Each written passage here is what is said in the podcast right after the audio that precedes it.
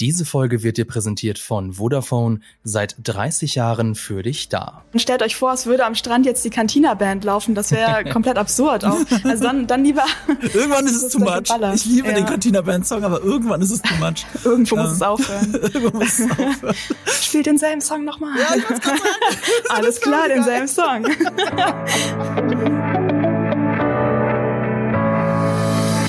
Das Imperium schlägt zurück und die Ereignisse in Andor überschlagen sich. Das liegt daran, weil wir einen Blockübergang, wie man es nennt, haben. Nämlich drei Folgen Andor sind wieder vorbei, von dem gleichen Regisseur, von den gleichen Autoren. Und jetzt beginnt ein neuer Block. Wir reden über das Ende des äh, zweiten Blocks, dem Anfang des dritten Blocks und wir, das sind auch diesmal drei Personen, nämlich meine lieben Kollegen und Kolleginnen von Giga TV Mac, nämlich Fabian und Lisa. Hi. Hallo. Na? Hallo. Vielen Dank, dass wir hier sein dürfen. Ja. Ich find's toll, dass wir in dieser Dreierkonstellation über ja, meine aktuelle Lieblings-Star Wars-Serie reden können. Ah, sehr schön. Ich war mir gar nicht so sicher, nachdem ich dein Video auf GigaTV gesehen habe, wie du jetzt nur immer bist. Gut, dass das geklärt ist. ja, also, ähm, ich war tatsächlich auch so ein bisschen überrascht. Also wir reden über ein äh, Video auf GigaTV Mac. Schaut das gerne an, wenn ihr es noch nicht getan habt. Das hat den ganz allgemeinen, ganz einfachen Namen. Was ist eigentlich Star Wars? Und in dem Video habe ich so ein bisschen ähm, so überlegt, was ist das eigentlich? Ähm, Anlass des, dieser Frage war, dass ich in einem anderen Podcast gehört habe oder auch generell so die Frage gehört habe, ist Andor eigentlich noch Star Wars, weil es eben so anders wirkt? Und dann wollte ich eigentlich mal so für mich ergründen, ja, was ist eigentlich Star Wars? Und tatsächlich bin ich so ein bisschen da war eigentlich gar keine Absicht in dem Video so indirekt zu der zu dem Schluss gekommen so eigentlich ist Endor tatsächlich kein Star Wars in gewisser Hinsicht, aber irgendwie doch. Und ich finde, um das nochmal klar zu machen, ich finde es auch wichtig, dass es diese Serie gibt. Und ich finde es super, dass es diese Serie gibt. Denn es ist jetzt endlich mal Star Wars für Erwachsene. Viele haben ja schon gesagt, Rogue One wäre Star Wars für Erwachsene. Ja, okay, aber ich finde, das ist jetzt, äh, das nimmt das jetzt wirklich ernst, dieses Erwachsene. Das war so mein Fazit zur Serie bisher. Gut, dass wir das dann auch schon haben. Also ihr hört raus, mhm. Eve ist nicht da. Der ist jetzt noch ein, noch ein paar Tage im Urlaub und ist dann zurück. Aber ich habe dann die Chance ergriffen, einfach mit euch zusammen zu reden. Dass diesen Podcast hier könnt ihr hören. Äh, erstmals so, es war wirklich erstmals als ein, einheitliche Kooperation. Sowohl bei Die Quadrataugen findet ihr überall, wo ihr Podcast hört, als auch bei Nerd und Kultur, was ihr auch überall findet, wo ihr Podcast hört. Deswegen sehr schön. Ihr rettet mir ein bisschen den Arsch damit, weil es, es war echt schwer, schwierig, so wenn Eve nicht da ist, so viele Gäste für House of the Dragon, für Rings of Power zu organisieren. Ja, es gibt ja drei Millionen Serien und außerdem bist du ja gefühlt auch voll im Hustle diese Woche. So Marco hat irgendwie tausend Pläne und war so, es muss noch irgendwie ein Podcast hier reingequetscht werden. es muss weitergehen. Ich wollte nicht jammern, aber es stimmt. Ich, dem, ich, ich bin auf den Medientagen auch noch. Ich habe leider auch ein begrenztes Zeitfenster heute. Ich habe mir heute mhm. Morgen, ich bin so früh aufgestanden, um mir diese Endor-Folge reinzukriegen knallen und war während des Guckens so unfassbar begeistert, obwohl das nur eine Auftaktfolge für einen neuen Blog ist. Aber mhm. ich, ich habe es auch gerade getwittert. Ich habe auch nach dieser Folge und überhaupt bei dieser Serie nach jeder einzelnen Folge das Gefühl, dass Endor dieses große Star Wars-Universum noch so viel größer macht und dabei so schön klein und intim bleibt. Ja, das, das ist halt auch so mega das minutiöse Worldbuilding irgendwie. Das habe ich mich auch wieder gedacht bei der Folge. Ähm, wir sehen ja quasi diesen Bürojob hier von Mr. Mhm. Jetzt habe ich gerade seinen Namen nicht im Kopf. Cyril. Ich sag Cyril. Ja. Cyril. Cyril sag ich. ja, ja, es ist, es ist ein Cold Mirror. Ja, das ist schon der zweite Kult Mirror Gag in zwei Wochen, Fabian. Wahnsinn. Ist, wow, wir sind da richtig koordiniert. Ähm, auf jeden Fall wollte ich nur sagen, dass da, obwohl das nur so ein quasi, er macht jetzt irgend so ein Bürojob-Ding ist, sieht man halt quasi, also es ist das erste Mal, dass wir überhaupt sowas sehen. Und das ist eigentlich im Prinzip so eine Kleinigkeit, aber sieht natürlich trotzdem geil aus. Jetzt schweife ich schon irgendwie zu zehn Themen weiter, aber das, weil du gerade so meintest, ähm, dass die Welt wird so groß dadurch. Und das habe ich in dieser Szene so besonders gefühlt. Mm. So, wann sind wir schon mal so en Detail da? Reingegangen. Ja, absolut. Ich meine, das ist nur ein Bürojob und die Kamera fährt raus und du siehst, wie sehr viele Menschen genau dasselbe tun in den gleichen Büro Booths, wie es im Englischen ja so schön heißt.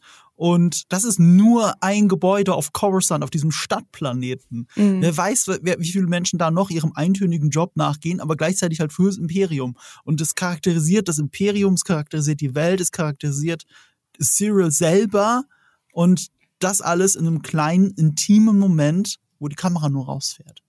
Aber jetzt haben ja wir beide, die Männer, ganz typisch sich mal wieder vorgedrängelt, um ihre Meinung kundzutun. Ähm, wie hat, also Lisa, wie gefällt denn dir die Serie eigentlich bisher? ich habe schon wieder vergessen, dass das die Ausgangsfrage war, weil wir ja schon so drei Schritte weiter waren. Ähm, ich gucke sehr gerne. Ich muss ganz ehrlich sagen, dass ich ähm, in den ersten drei Folgen, ähm, dadurch, dass es natürlich auch sehr langsam inszeniert war, war ich so ein bisschen so, okay, was kommt da auf mich zu? Aber es war nicht so ein, ich bin jetzt gelangweilt dadurch, dass es langsam inszeniert ist, sondern ich dachte mir so, wo will die Serie hin? Was will die Serie mir zeigen quasi? Und jetzt mit jeder Folge bin ich irgendwie begeisterter. Ich habe aber auch die ganze Zeit dieses, ist das noch Star Wars ähm, mhm. im Hinterkopf, während ich es gucke. Aber ich habe beschlossen, ich gucke es jetzt einfach und freue mich darüber, dass ich es gut finde. Und es ist auch wirklich so, dass ich auch finde, dass es ähm, von den Serien, die jetzt rausgekommen sind, ist es, ist es die beste Serie? Also das Ding ist halt, es ist auch immer, kommt drauf an, mit was man es vergleicht. Das gilt übrigens für mich auch für diese ganze Star, ist das noch Star Wars Diskussion? Ob man es jetzt mit der, nur mit der alten Trilogie vergleicht mhm. oder auch mit neueren Sachen, die rausgekommen sind. Weil ich finde zum Beispiel The Mandalorian ist ja schon vom Gefühl her auf jeden Fall so alte Trilogie oder auch Prequels. Und jetzt, was wir jetzt haben mit Andor ist für mich irgendwie so Star Wars, so das neu, so neues Star Wars, Star Wars 2.0 irgendwie. Ich weiß nicht. Also ähm, es gibt super viele Sachen, da kommen wir wahrscheinlich gleich auch noch drauf zu sprechen, was ich finde, was die Serie so besonders macht und was auch neu ist, was wir bis jetzt noch nicht gesehen haben. Wie fandet ihr denn in dem Kontext jetzt so dieses Mid-Season-Finale, würde ich es fast nennen? Es war kein Mid-Season-Finale, weil das würde auch eine Pause bedeuten mit in der Season. Aber das Ende des zweiten Blocks, also die Folge The Eye, das Auge, war ja quasi die Hälfte der ersten Staffel hat es damit beendet und zwar wirklich mit einem Kracher, würde ich mal behaupten. Das ja. sieht man auch auf IMDb, das ist die einzige Folge, die bei der Wertung über 9, irgendwas geblieben ist. Für mich persönlich ist die ganze Serie irgendwas über 9, ich, ich liebe sie. Für mich auch die beste Star Wars Serie. Aber wie empfandet ihr dieses Finale? Das Finale war krass einfach. Ich weiß nicht, wann ich das letzte Mal ähm, bei einer Star Wars Serie und vielleicht mhm. sogar auch generell bei Serien außer vielleicht House of the Dragon ähm, mhm. so gebannt vorm Fernseher saß. Ich war so, es war so spannend einfach. Ja. Und ich und das liegt halt auch daran oder was ich halt auch krass fand bei der Folge, dass wir eigentlich auch so im, sag ich mal, Callback zu Rogue One jetzt einfach auch dieses Phänomen haben oder diese Entscheidungen haben, dass halt Leute auch wirklich sterben können. Mhm. Und auch Leute, die uns quasi in einer kurzen Zeit super wichtig geworden sind. Und ich hatte schon von Anfang an, als ich die Folge geguckt habe, also angefangen habe, war ich so, ich glaube nicht, dass das, das wird nicht so ein ähm, keine Ahnung, C3PO lässt mal eben jemanden fliegen und dadurch sind alle gerettet Ding. Das wird ein Shit, da werden, da wird, also da werden Leute von dem Team bei draufgehen. Und deswegen hing ich halt so echt ununterbrochen konzentriert vor dem Fernseher. Also das war jetzt ein mega langer Monolog, aber wie fandet ihr denn die Folge? Ich glaube auch gut, oder? Wahrscheinlich. Also ich habe ja ein bisschen gewartet mit der Folge. Ähm, ich hatte insgesa insgeheim jetzt äh, kleiner Einblick in mein Privatleben. Ähm, die Hoffnung, dass ich die Serie parallel mit meiner Frau gucken kann, dass ich sie dahin kriege, dass wir das gucken, aber ähm, ja, wie wir alle schon bemerkt haben, es ist einfach viel zu viel los. Es gibt viel zu viele Serien, die man parallel ja. gucken kann. Und Star Wars ist da leider auf der Prioritätenliste meiner Frau nicht ganz so weit oben wie bei mir, aber ähm, ich krieg sie noch dazu, den Rest auch zu gucken. Deswegen habe ich ähm, die das Mid-Season-Finale gestern erst nachgeholt und deswegen wusste ich ja schon, also so den Hype drumherum. Ein Kollege von uns hat mir geschrieben, das sei für ihn ähm, das Beste was Star Wars seit langem rausgebracht hat. Also mhm. die Erwartungen waren dementsprechend hoch. Und ähm, genauso wie bei dir, Lisa, ich fand es auch schon ist, ist super spannend und zwar schon sehr schnell super spannend, obwohl noch gar nicht so viel passiert ist. Ich bin nur nicht ganz so oben bei den Jubelarien mit dabei. Also es ist eine hervorragende Folge einer hervorragenden Serie, aber es ist nicht der beste Heist aller Zeiten. Es ist, finde ich, für mich Statement der beste Star Wars heißt aller Zeiten, aber nicht mhm. der beste, das, der beste Heist-Film oder die beste Heist-Serie. Aber ich glaube, da, da können wir später auch nochmal konkret drüber reden, wenn wir ja die Folge besprechen. Ja.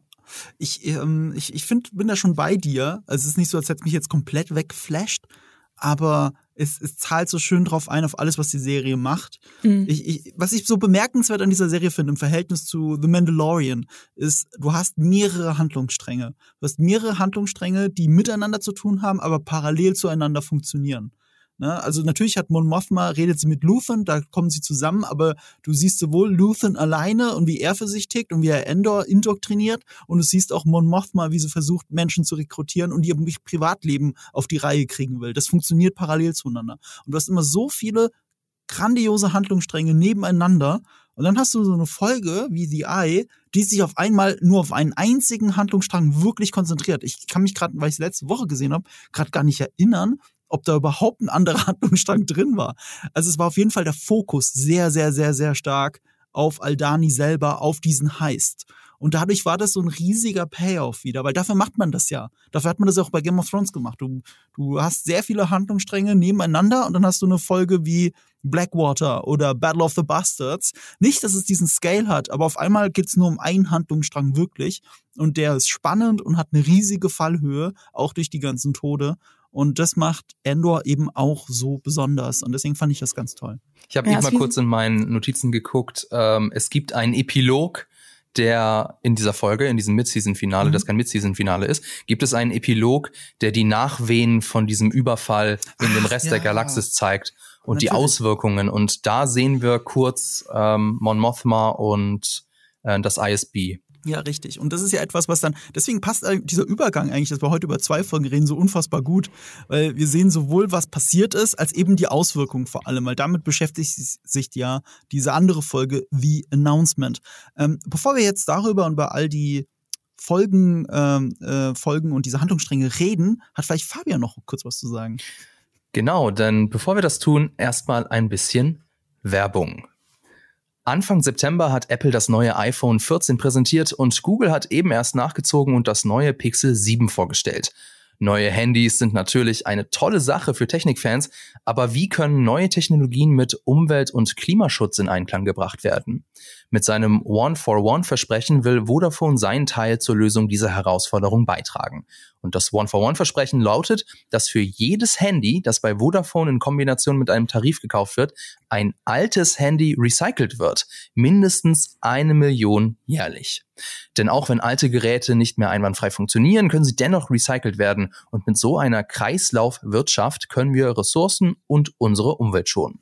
Vodafone arbeitet hierfür mit einem Partner zusammen, der Altgeräte in Ländern ohne sicheres Recycling-System einsammelt und fachgerecht in Europa recycelt. Mehr Infos zum One-for-One-Versprechen findet ihr in den Show Notes. Also kommen wir doch direkt zu den Folgen.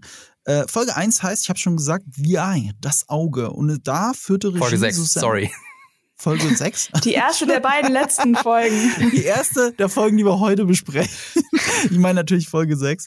Äh, Susanna White hat Regie geführt, wie bei den anderen beiden Folgen davor auch, also für den ganzen Blog. Und äh, von ihr hatte ich selber nur gesehen Boardwalk Empire. Aber Boardwalk Empire ist halt eine mega gute Serie. Und äh, man hat es diesen Folgen, finde ich, auch sehr angemerkt. Äh, The Deuce und Billions habe ich immer noch nicht gesehen, aber nur Gutes davon gehört. Ich weiß nicht, wie es euch da geht. Ich auch nicht. weiß nicht. Ich glaube, ich habe auch gar nicht wirklich was von ihr gesehen. Oder jedenfalls weiß ich es nicht. Aber Boardwalk Empire ist auf jeden Fall ein Name, den man kennt. Und Billions ja, ja auch ist ja quasi ein geistiger Spin-off-Nachfolger von Sopranos, also von fast allen Leuten, die bei Sopranos mitgearbeitet haben. Und ich liebe Boardwalk Empire, ist eine ganz fantastische Serie. Ähm, aber Drehbuch, da, da könnt ihr viel mit anfangen, weil Tony Gilroy, der Seriencreator, hat seinen Bruder das Drehbuch schreiben lassen, Dan Gilroy.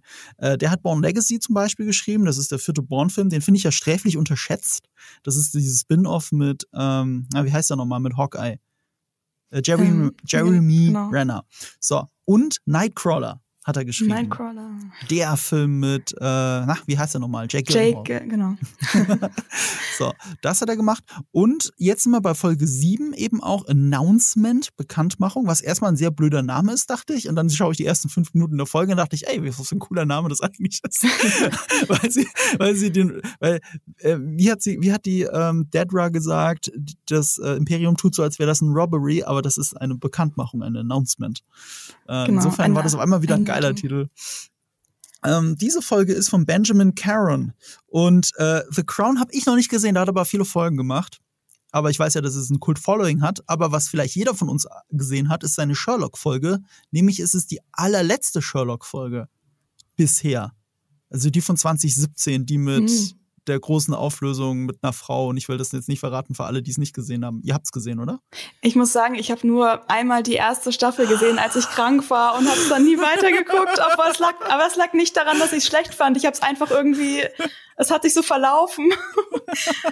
Es tut mir leid, dass ich das ne, jetzt gestehen muss hier am Podcast. Aber die zweite Staffel solltest du noch gucken, das kann ich dir empfehlen. Also äh, mindestens die ersten zwei sollte man gesehen haben. Und da war auch, ich glaube, das Finale der zweiten Staffel eben mit Moriarty, ohne zu viel zu verraten, aber alle wissen, was gemeint ist, wenn ich sage, der Reichenbach-Fall.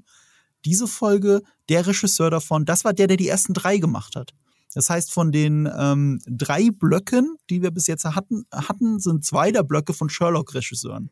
Finde ich sehr bemerkenswert. Man merkt, hm. dass es eine sehr britische Serie ist, obwohl Tony Gilroy ja US-Amerikaner ist. Es war auch ein Grund, warum er nicht selber Regie führen konnte, obwohl er wollte, weil er durfte nicht in England einreisen wegen Corona.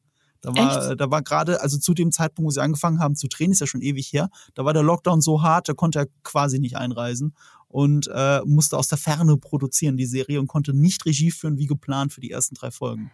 Das erinnert mich gerade an eine Story von einer Freundin von mir, die ähm, Grip ist und in, auch in der UK arbeitet. Und die hatten mhm. irgendwie den Fall, dass ich glaube an einem Tag sowohl der Regisseur als auch irgendwie ein Producer krank geworden sind. Und dann haben die irgendwie einen Tag lang den Regisseur per Videotelefonie mhm. irgendwie zugeschaltet. Mhm. Und da mussten sie ihn immer so drehen und ihm die Einstellung zeigen. Ich weiß nicht mehr genau, was die gedreht haben, aber das war so komplett absurd irgendwie.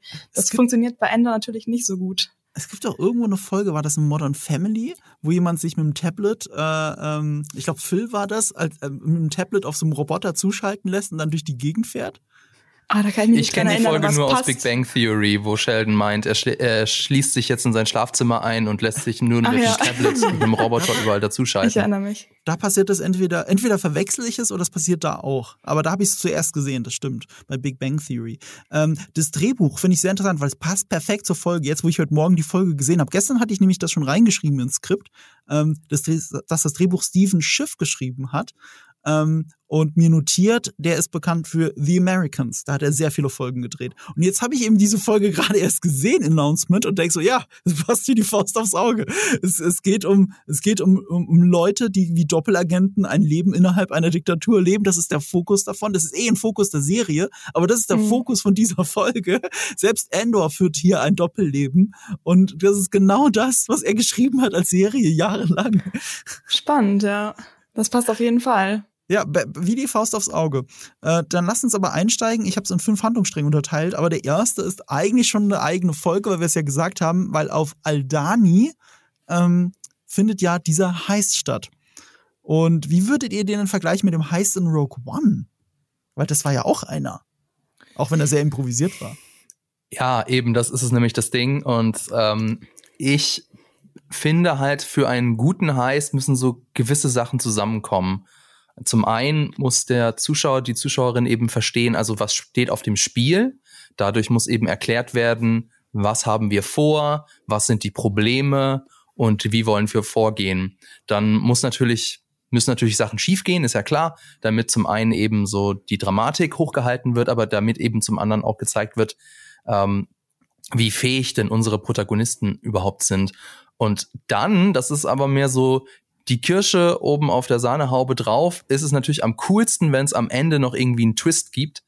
Ähm, zum Beispiel jetzt bei äh, The Oceans 11. Ähm, ich darf den spoilern, denke ich mal, der ist ja ein glaube, Klassiker. Ja. Da gibt's ja ganz am Ende eben den Twist, dass, äh, dass wir das, was wir gesehen haben, gar nicht der Bank Vault war, sondern dass das ein Modell war und dass das SWAT-Team in Wirklichkeit, dass das unsere Helden und äh, ja unsere Helden waren. Und das muss ich sagen, hat mir ein bisschen gefehlt bei dem Heist. Wobei ich glaube, der Twist kommt später. Der Twist ist nicht Teil dieses Heistes, sondern der Twist ist dann die Szene zwischen äh, du hast es aufgeschrieben, Richie Andor. und und Clem beziehungsweise Andor. Aber ähm, also deswegen würde ich sagen, aus diesem Grund ist ähm, die, dieser Heist in Andor finde ich irgendwie besser, weil er ist nicht so, ähm, er ist nicht so improvisiert, er ist besser vorbereitet und besser auch, ja, ähm, ja, genau, besser vor, vorbereitet. Und ich finde, das ist wichtig, um so wirklich mitfiebern zu können, indem man versteht, was auf dem Spiel steht. Der heißt in Rogue One war aus ganz anderen Gründen fantastisch, aber das hat mehr mit dem Drumherum zu tun und weniger mit dem Heist an sich. Ich könnte dir auch gar nicht mehr genau sagen, wie jetzt der Heist eigentlich wirklich aufgebaut war. Ich weiß mhm. nur, irgendwie ein, Shuttle gab's und dann sind sie da reingelaufen und haben was geholt und das war's. Mhm. Mehr weiß ich schon ja, die haben noch diese, ganz, diese ganzen Bomben am Strand und so und dann locken sie doch noch die Leute in die mhm. verschiedenen Richtungen da.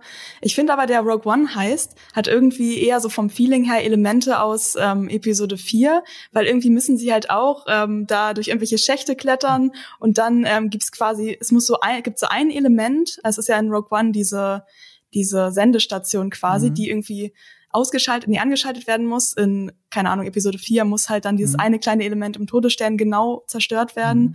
Und ich finde, deswegen hat das so ein bisschen eher Anleihen an das als an wirklichen Heist. Wobei, ähm, wenn man es natürlich jetzt direkt mit Andor vergleicht, dann kann man natürlich sagen, dass bei Rogue One am Ende, Spoiler Alert, einfach auch alle sterben. Also mhm. da ist auf jeden Fall genau dieser gleiche, äh, diese gleiche Verwundbarkeit. Mm, Genau, ich würde eher sagen, ähm, ich glaube, das hattest du auch ähm, schon gesagt, Marco, dass du vielleicht über mit Solo auch was vergleichen wolltest. Habe ich jedenfalls gelesen in deinen Notizen. Das ist nicht, ich habe es nicht reingeschrieben. Das habe ich okay, reingeschrieben. reingeschrieben. Okay, in, in unseren mysteriösen Notizen ist durch äh, Zauberhand stand das Wort Solo da.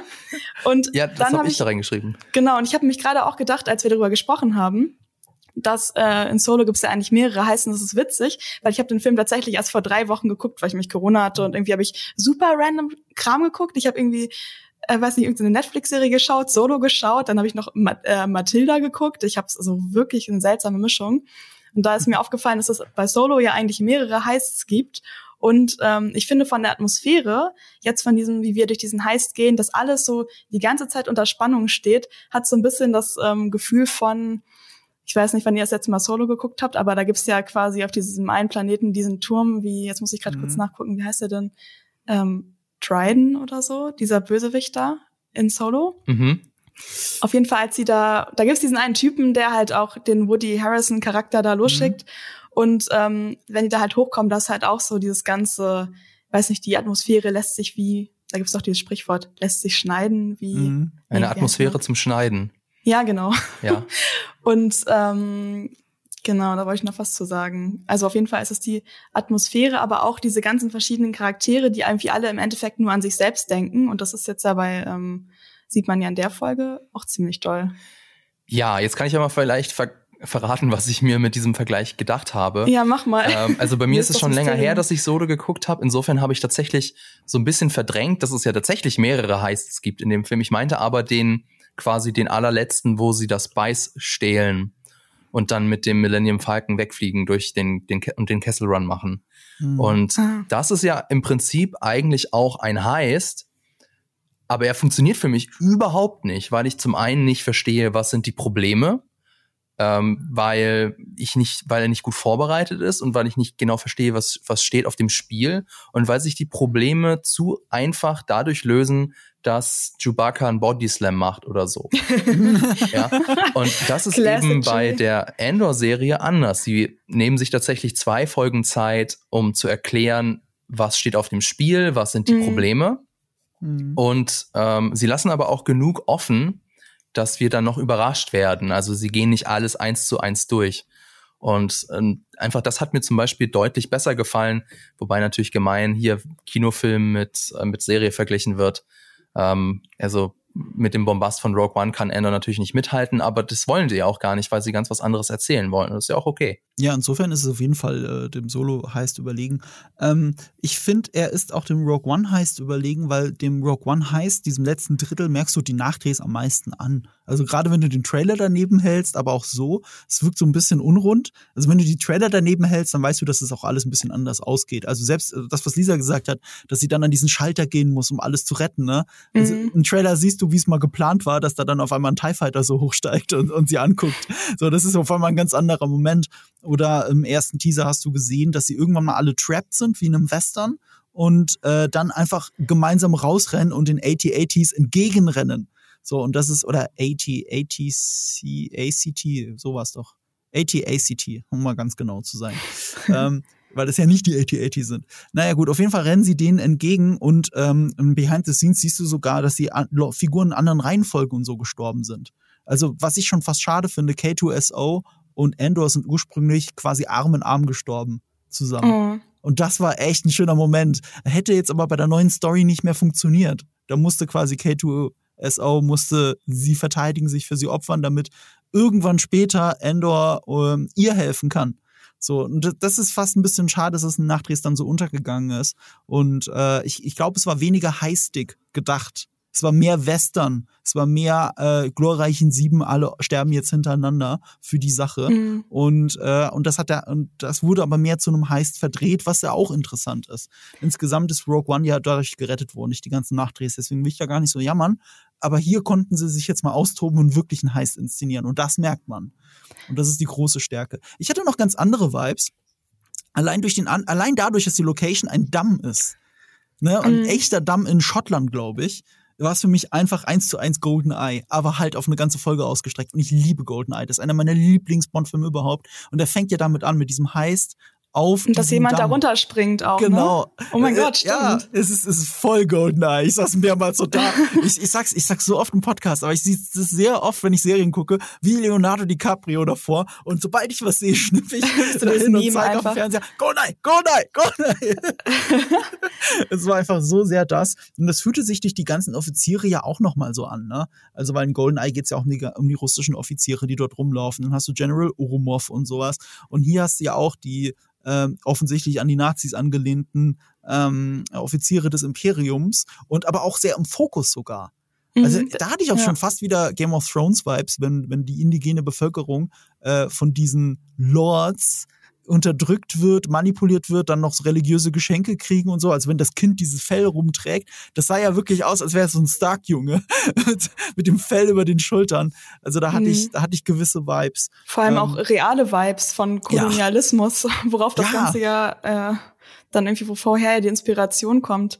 Aber das finde ich, ja, auf jeden Fall krass. Und auch die, ähm, die, ich finde es generell cool bei der Serie, dass man so viel vom Imperium jetzt sieht.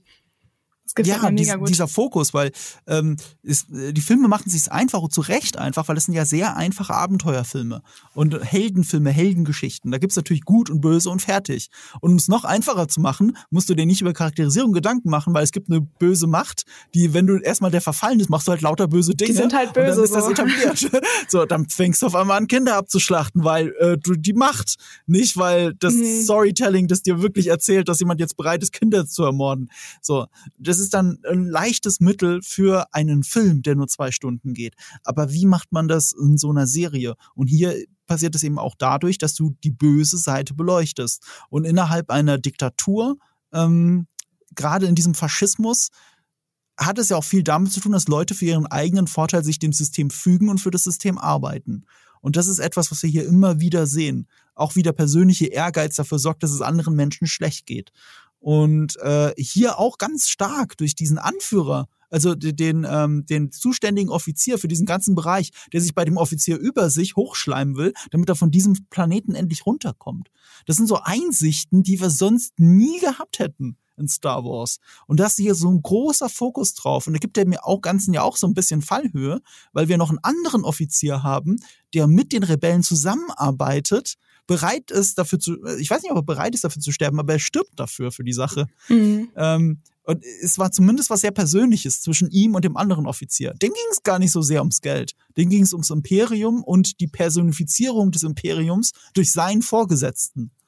Und das ich fand ich schon sehr stark. Die sind ja auch fast Hand in Hand gestorben, wenn du mal so drüber nachdenkst. Die sind nur zwei Meter voneinander gestorben. Der eine kriegt einen Herzinfarkt oder was auch immer und der andere wird erschossen. Mhm. Ja, ich, ich glaube, er sagt ja, der Offizier sagt ja zu dem Lieutenant Gorn so, dafür wirst du hängen oder irgendwie so. Mhm. Und ich habe es leider nicht mehr auswendig, ähm, was er ihm entgegnet. Aber es wirkt auf jeden Fall so, was du ja schon gesagt hast, so, dass ihm das bewusst ist, mhm. dass das hier hochgefährlich ist und wahrscheinlich nicht damit ausgeht, dass sie alle Hand in Hand aus den Toren herausspazieren mhm. und dann reich sind. Und ähm, das ist ihm sowohl zum einen bewusst und er geht das und er geht das bewusst ein, um dem Imperium zu schaden. Was ja wirklich äh, auch eine interessante Sichtweise ist. Und das mit ganz wenig Screentime. Und du sagst es schon, ich habe jetzt auch die Antwort nicht parat, aber ich weiß, dass die Antwort sich angefühlt hat wie ein Messerstich in das Herz von dem anderen. Ja, das war so, so mega, er hat es so mega abgetan, als wenn die sich nie gekannt hätten und der ihm völlig egal ist. Also mhm. komplett unemotional irgendwie. Und das habe ich auch, also ich habe tatsächlich, weil du gerade meinst, dass dieser Offizier so wenig Screentime hat, ich hatte dann diesen einen Moment, ähm, als äh, jetzt quasi die äh, ja die Rebellen, nenne ich sie jetzt schon mal, reingekommen sind und dann die Geise genommen haben. Was ich übrigens auch richtig krass fand, dass die einfach on Gunpoint so ein Kind da ähm, quasi als Geise genommen haben. Das ist noch eine ganz andere Diskussion, mhm. wie äh, quasi die Rebellen gerade noch oder schon arbeiten. Aber auf jeden Fall ähm, haben wir vorher beim Offizier schon gesehen, dass er ähm, halt dieses Ziel hat, für diesen Planeten wegzukommen und sich bei diesem Typen einzuschleimen. Und dann, als quasi das losging mit der Geiselnahme und so, war ich kurz so, oh nein, das ist ja richtig unpraktisch jetzt für ihn. So, er hat das sich alles so vorgestellt und jetzt seine ganzen Pläne zerfallen. Dann war ich so, nein, dieser der Typ ist voll böse, du, du kannst jetzt kein Mitleid mit ihm haben. Aber das ist halt gerade das, dass man dadurch, dass man mehr vom Imperium sieht, natürlich auch irgendwie dann, auch sei es noch so wenig Screentime, doch mehr Verbindungen dann hat. Ja. Ja. Und, und das mit dem Dialog zahlt dann natürlich auch drauf ein, was die Serie so toll kann. Ich bin wirklich der Überzeugung, dass jeder Dialog, jeder Dialog in Andor, den ich bisher gesehen habe, so eine Masterclass ist für Dialog schreiben. Weil, weil in jedem Dialog geht es wirklich um was. Es ist nicht Exposition mhm. Dumping, es ist nicht pures Exposition Dumping, es ist nicht äh, so bedeutungsschwangeres Dahergerede, wiederholt sich aber die ganze Zeit wie in Rings of Power, um es mal kurz gedroppt zu haben, ja. sondern, sondern wirklich, wirklich in jedem Dialog der Power Struggle. Und wenn die Antwort und die Frage noch so kurz sind, du merkst immer, wie die Figuren zueinander stehen und worüber ja. sie gerade diskutieren oder kämpfen. Und sie kämpfen ja eigentlich, auch wenn sie nur miteinander reden. Und das hast du in jedem einzelnen Dialog. Und du kannst noch so wenig Screentime in Endor haben. Du merkst, wo die Figur steht und warum sie das macht. Und dabei hat die gerade mal 30 Wörter gesagt. Ja, das unterschreibe ich so. Wollen wir dann jetzt auch. eigentlich schon jetzt über das Imperium reden? Es bietet sich an der Stelle an oder wolltest du noch ähm, das? Ähm, es hatte ich zuerst ja so, ne? Ja. Wenn du dich erinnerst. Ich hatte das erste Notizen so, aber dann habe ich gedacht, nein, der Übergang von diesem Aldani und den Auswirkungen auf das Imperium ist natürlich groß, aber es ist auch sehr groß auf die Hauptfigur auf Endor. Um nochmal um das ein bisschen chronologisch aufzuarbeiten. Also wir haben ja dann diesen Heiß, wir haben diesen spektakulären Moment mit VI, mit dem Auge, wo sie durchfliegen, was so angenehm auch mal anders aussieht als Star Wars, man sonst kennt, ne? Also dieses bunte. Das war ja wie das Rainbow Level in Mario Kart. Stimmt, die Rainbow Road. Das kennt man ja sonst nicht so. Und trotzdem war das so ein beeindruckender Moment. Und ehrlich gesagt, wenn man selber schon mal auf dem Land unterwegs war und dann wirklich mal in den Himmel geguckt hat, weil ja auf dem Land ist das, ist der, ist der Sternenhimmel ja viel klarer zu erkennen, weil das nicht das Licht der Stadt quasi mhm. äh, deine eigene wie sag, äh, bei der Kameraweste Exposure kaputt macht, sondern dass du das Licht wirklich wahrnehmen kannst, das am Himmel ist. Ähm, wenn man sowas Beeindruckendes schon mal gesehen hat, äh, ich habe leider nie in Wirklichkeit diese Nordlichter mal gesehen, aber so stelle ich mir es vor. Ja, ich habe einmal Nordlichter gesehen, das war richtig toll und es war ja? wirklich auch so ein bisschen, also es war halt dann nur grün in Anführungszeichen, ja. langweilig. nee, es war richtig krass irgendwie. Also da stelle ich mir, wenn man da durchfliegen würde durch das Auge im realen Leben, das wäre bestimmt richtig geil. Aber leider konnte sich ja keiner so richtig darauf konzentrieren in der Folge, vor allem nicht mhm. bei der ähm, beim Abgang da von vom Planeten. Ja, ähm, das war wunderschön. Das war wunderschön. Und von der Dramaturgie her, da muss ich gerade noch äh, mal kurz den äh, rüberziehen zu einem anderen Spionagefilm in Anführungsstrichen. Ich weiß nicht, ob ihr den kennt. Das ist ein alter Clint Eastwood-Film aus den 80er Jahren.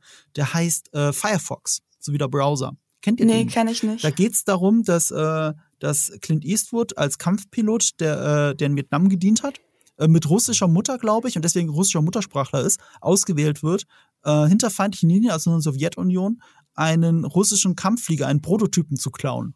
Äh, der hat das Besondere, dass er mit, dass die, dass die Waffen mit Gedanken gesteuert werden, aber man muss russisch denken. So, das ist, okay. ist Sci-Fi. Das ist sehr Sci-Fi, aber, aber das Ding selber sieht fast schon so aus, also das Flugzeug selber sieht wirklich so aus wie, wie ein moderner Stealth-Jäger. Also wenn man den jetzt so rausbringen würde, würde ich es glauben.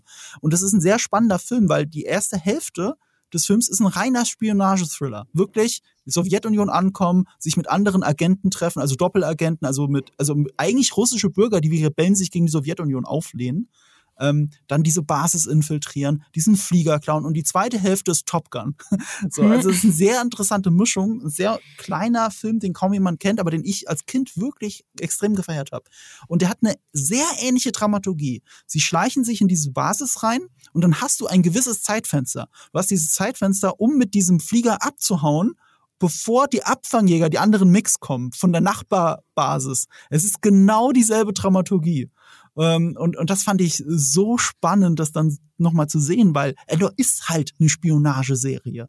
Und zu dieser Spionage gehört aber auch, warum macht man das? Das war das kleine Thema an Firefox und das ist hier eben das ganz große Thema, weil du hast halt auf Aldani schon zwei Folgen verbracht mit Rebellen, bei denen jeder sein eigenes Motiv hatte und du hast es verstanden.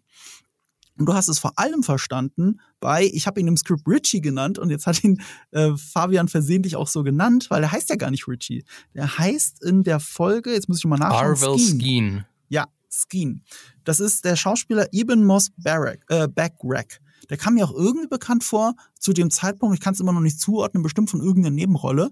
Aber ich habe jetzt Richie da reingeschrieben, weil für mich sind die aktuell laufenden zwei besten Serien auf Disney Plus mit großem Abstand Endor und The Bear. Habt ihr The Bear schon gesehen? Keine Nein, Zeit. aber ich habe es in deiner Story gesehen, dass du es mega abfeierst und allen sagst, dass wir es gucken sollen. Also vielleicht, wenn jetzt alle 3000 Serien zu Ende sind, vielleicht schaue ich dann mal rein. Es ist mega gut. Es ist auch sehr kurzweilig. Vor allem, du kannst es eh nicht bingen, weil äh, du bist nach einer Folge schon super gestresst.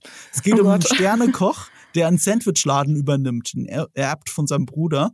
Und äh, in diesem Sandwichladen ist, äh, arbeitet sein, ich sag mal, Cousin, der heißt Richie. Und das ist derselbe Schauspieler.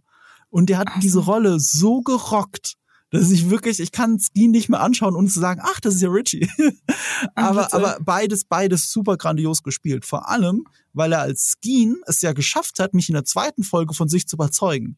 Also dieser Moment, dass er das alles wegen seinem Bruder macht und als er sich bei ihm entschuldigt und er sagt ja selber, das ist das nächste, was du von mir zu einer Entschuldigung kriegst, mehr nicht. So, auch wieder mit wenig Screentime und wenig Dialogen habe ich mich sofort in eine Figur verliebt und dann kommt dieser Moment des Verrats am Ende dieser Folge. Also da, Mhm. ich krieg Gänsehaut, wenn ich nur dran denke, was für ein spannender Moment das ist zwischen den beiden und er ihm das so vorschlägt und, und du, du weißt nicht, wo Endor zu dem Zeitpunkt steht. Du weißt, wo er später steht, in Rogue One. Aber Mhm. wir zu diesem Zeitpunkt sind uns nicht sicher, wie Endor sich entscheidet. Also so ging's mir zumindest.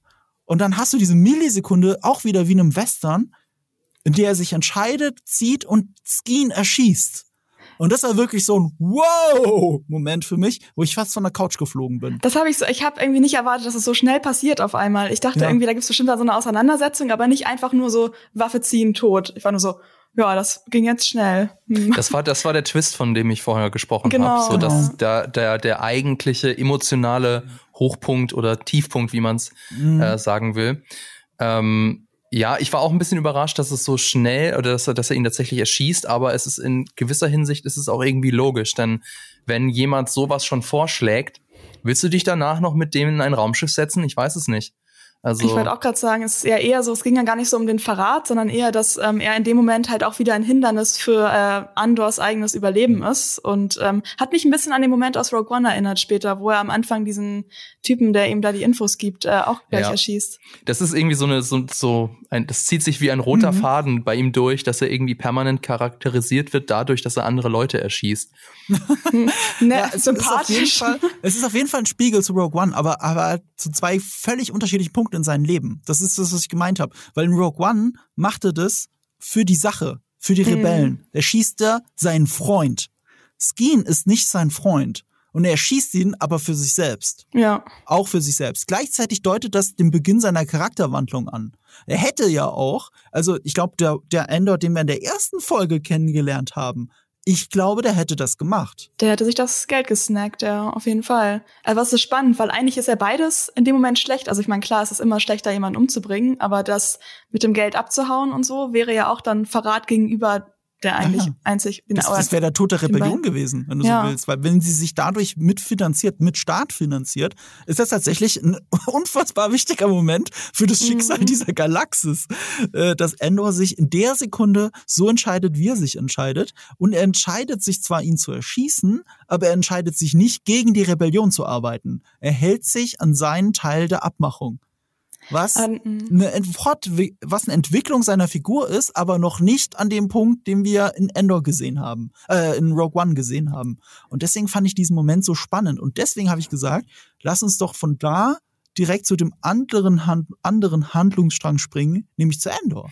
Bevor wir das machen, ich wollte noch ein äh, ich habe hm? vorhin äh, habe ich leider meine Möglichkeit verpasst, aber ich würde gerne einmal noch mal auch die anderen Schauspielerinnen und Schauspieler loben, denn wir sind ja in diesem im zweiten Dreierblock dann mhm. eben auf Aldani und werden in diese Gruppe hineingeworfen und die sind alle so gut gecastet. Ja. Ja, ich denke mir die ganze Zeit, okay, du kennst die irgendwie, die, die sehen alle so wiedererkennbar aus und und bewegen sich und ja, verhalten mhm. sich so wiedererkennbar. Und ich habe mal ein bisschen gegoogelt, also die meisten kenne ich gar nicht. Also ich glaube, Val, das ist diejenige, die Anführerin, die wird mhm. von Faye Mercy gespielt. Das ist, glaube ich, die, die noch die meisten kennen aus Game of Thrones.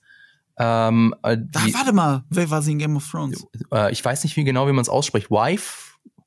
Wife? The Wife? W-A-I-F. Die, ah, warte, warte, warte. Äh, eine von den Faceless Men. Ach ja, klar, natürlich. Ja, genau, aber auch das so. Das ist die, die die ganze Zeit Aria penetriert. Ja, genau, die ist das.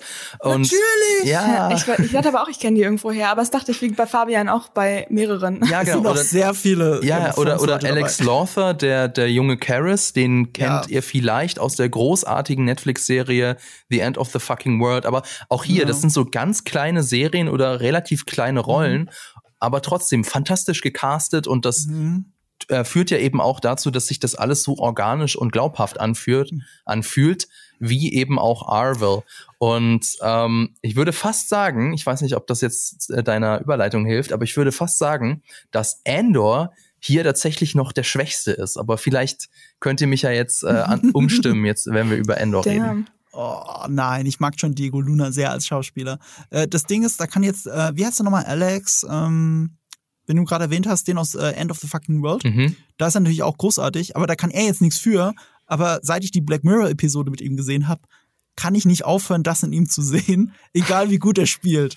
Ihr wisst, was ich meine, oder? Ja, wenn man wenn, einmal so einen krassen Moment hatte mit einem Schauspielenden, dann ist man so ist für immer jetzt leider irgendwie so ein bisschen drin. Leider ein bisschen, aber, aber großartig gecastet, weil zur Rolle hat's ja gepasst. Auch wieder, mit wenig Screentime hast du jemanden gezeigt, der, glaube ich, für die Rebellion so wichtig ist, weil er so einen Idealismus vertritt, den die meisten noch gar nicht in sich drin haben. Also Rebellion muss man ja immer in Anführungsstrichen sagen, was wir sagen, weil es gibt noch nicht die Rebellion. Das sind alles mhm. Leute mit ihren eigenen Motiven, die zueinander gefunden haben, aber sich noch nicht unter dem, was er ja wollte, ein Manifest organisiert haben. Ja, die auch unterschiedliche Vorstellungen einfach haben, was Rebellion überhaupt bedeutet oder was man für die Rebellion tun muss. Und das wird gerade in der, in der nächsten Folge ja auch so krass thematisiert, weil Mon Mothma und Luthen, da, da, da, mhm. da treffen ja zwei Ideologien aufeinander, die aber dasselbe Ziel haben. Ja, das war ein krasser Dialog auch. Ja, absolut. Dazu kommen wir dann aber auch noch.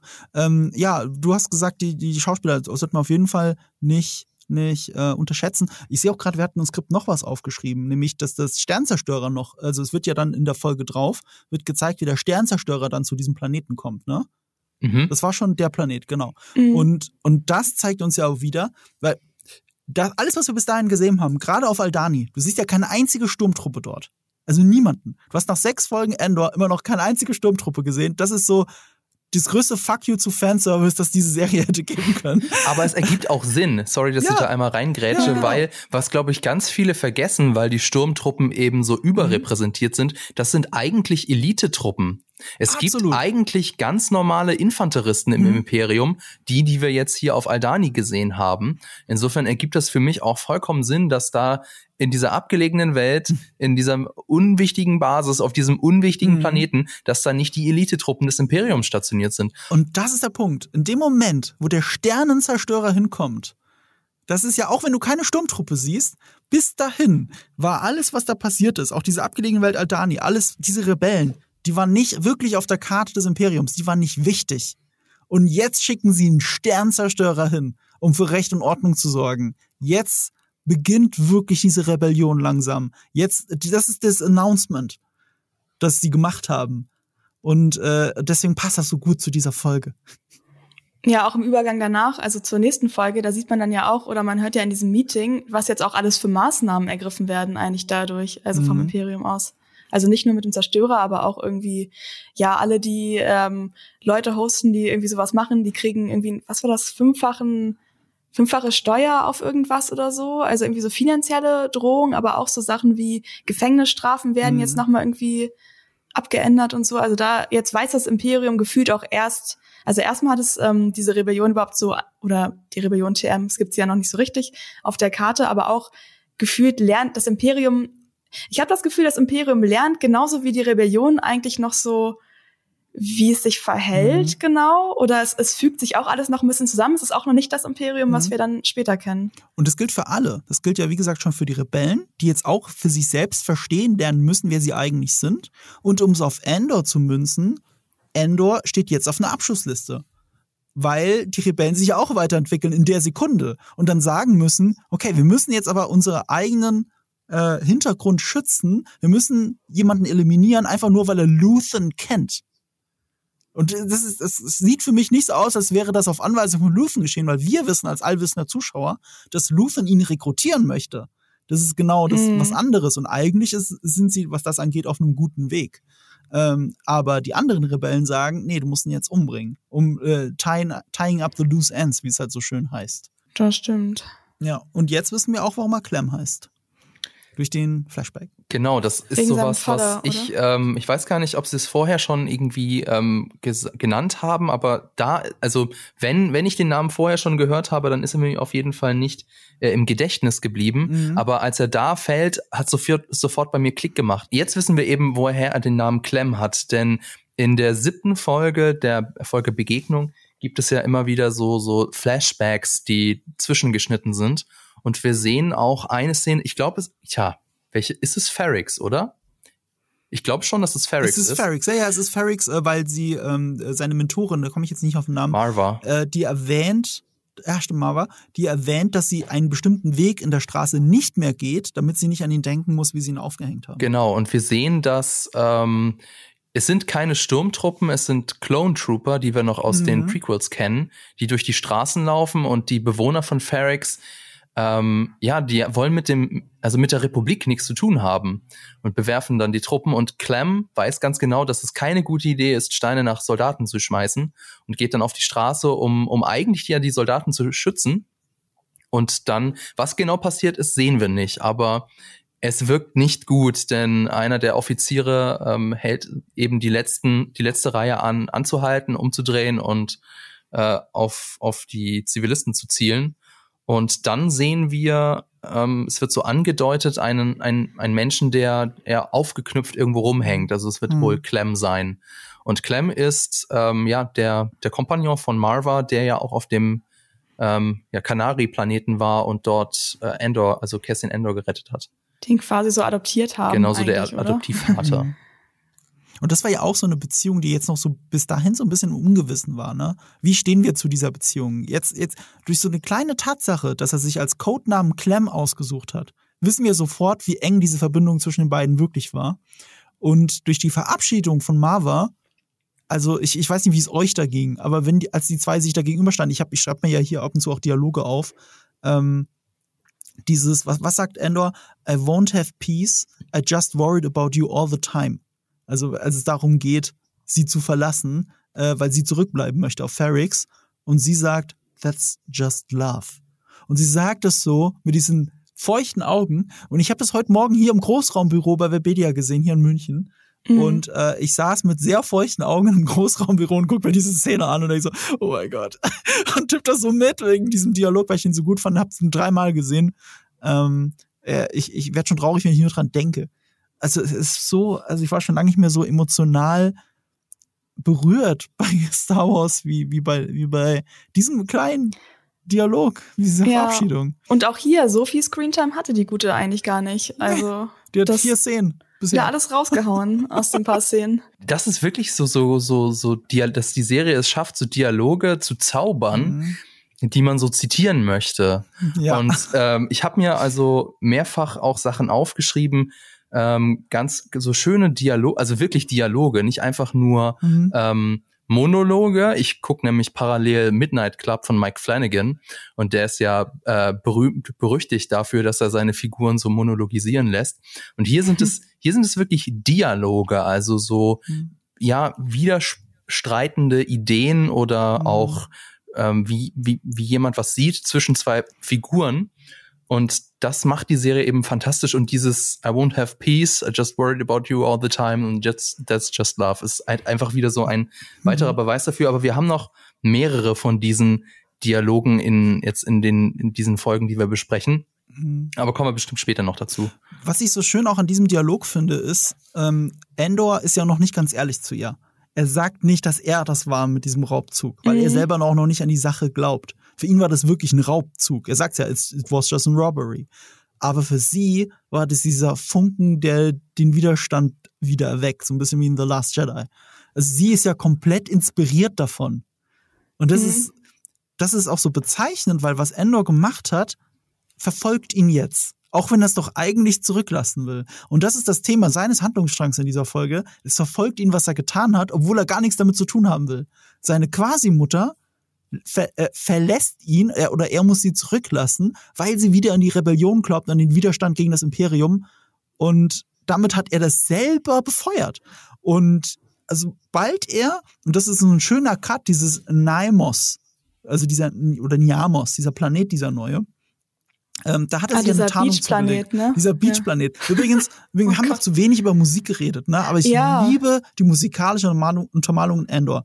Und wie einfach Niamos einen komplett anderen, also wirklich einen Beach-Sound hat, den man nie mit Star Wars assoziieren würde, aber es passt einfach in dieser Sekunde so gut, weil es ja das ist, das Leben ist, dass er sich dass er sich flüchtet in eine Illusion, die nichts mit dem Rest von Star Wars zu tun hat. Also es ist eine ganz andere Musik, die einfach nur zu Beach und Party passt. Und er ist da schon ein bisschen länger, so wird das ja direkt mit diesem Schnitt etabliert, dadurch, dass er eine Freundin hat, die ihn in Anführungsstrichen kennt, als Keith Gilgo. Und ähm, es ist ja alles eine große Flucht vor allem. Es ist die Flucht vor allem, was er getan hat. Er flüchtet sich auch in das Geld, in den Luxus und es wird, es holt ihn ein, weil das Imperium ist überall. Ist überall. er wird es nicht los. Selbst an einem entlegenen Urlaubsplaneten, da laufen auch ausgerechnet die Shore Trooper rum, die eh ein paar der coolsten Rüstungen sind aus Rogue cool One. Aus. Die Shore Trooper sehen so cool aus. Und übrigens, wir haben ja immer noch keine richtigen Sturmtruppen gesehen. Also äh, äh Fabian hat es ja schon gesagt, im Flashback sieht man Clone Trooper. Wir sehen auf Ferrix die Stormtrooper vorbeilaufen und er versteckt sich vor ihnen, aber das ist in der Unschärfe. Du hast nur unscharf Stormtrooper mal durchs Bild laufen sehen. Und, und richtig scharf hast du noch nie gesehen, selbst ähm, hier, weil es das Short Trooper. Stimmt, du, ich wollte dich gerade korrigieren, aber ich ja. glaube, mit der Schärfe hast du recht, weil wir, es gibt eine Szene auf Coruscant, in der eine mir nicht bekannte Person, diese Frau in der roten Robe, ähm, von einem Transporter vorbeiläuft und sich dann mit Val trifft, um dann eben mhm. das zu sagen, dass Cassian Ender erschossen werden muss oder getötet werden muss. Mhm. Und sie läuft auch an Sturmtruppen vorbei. Ach so, echt? Ja, Ach, aber es, es ist dir deswegen nicht so aufgefallen, weil es ein weißer Gang und die haben ja eine weiße Rüstung. Ja. Aber ich vermute, ich bin mir nicht sicher, vielleicht kann man, sieht man sie ganz kurz in der Schärfe, aber sie läuft ja an ihnen vorbei und die Schärfe ist ja auf ihr, also insofern ah. passt ja. Hm, ich wollte gerade so eine fancy Herleitung machen, dass es unscharf ist, weil das Imperium noch nicht so geschärft ist oder irgendwie sowas. Ja, aber doch, du hast ja recht, das ist die Metapher bisschen, dafür. Ja. Es ist schon, es, ganz ehrlich, sie zeigen sie ganz bewusst nicht scharf und in Gänze.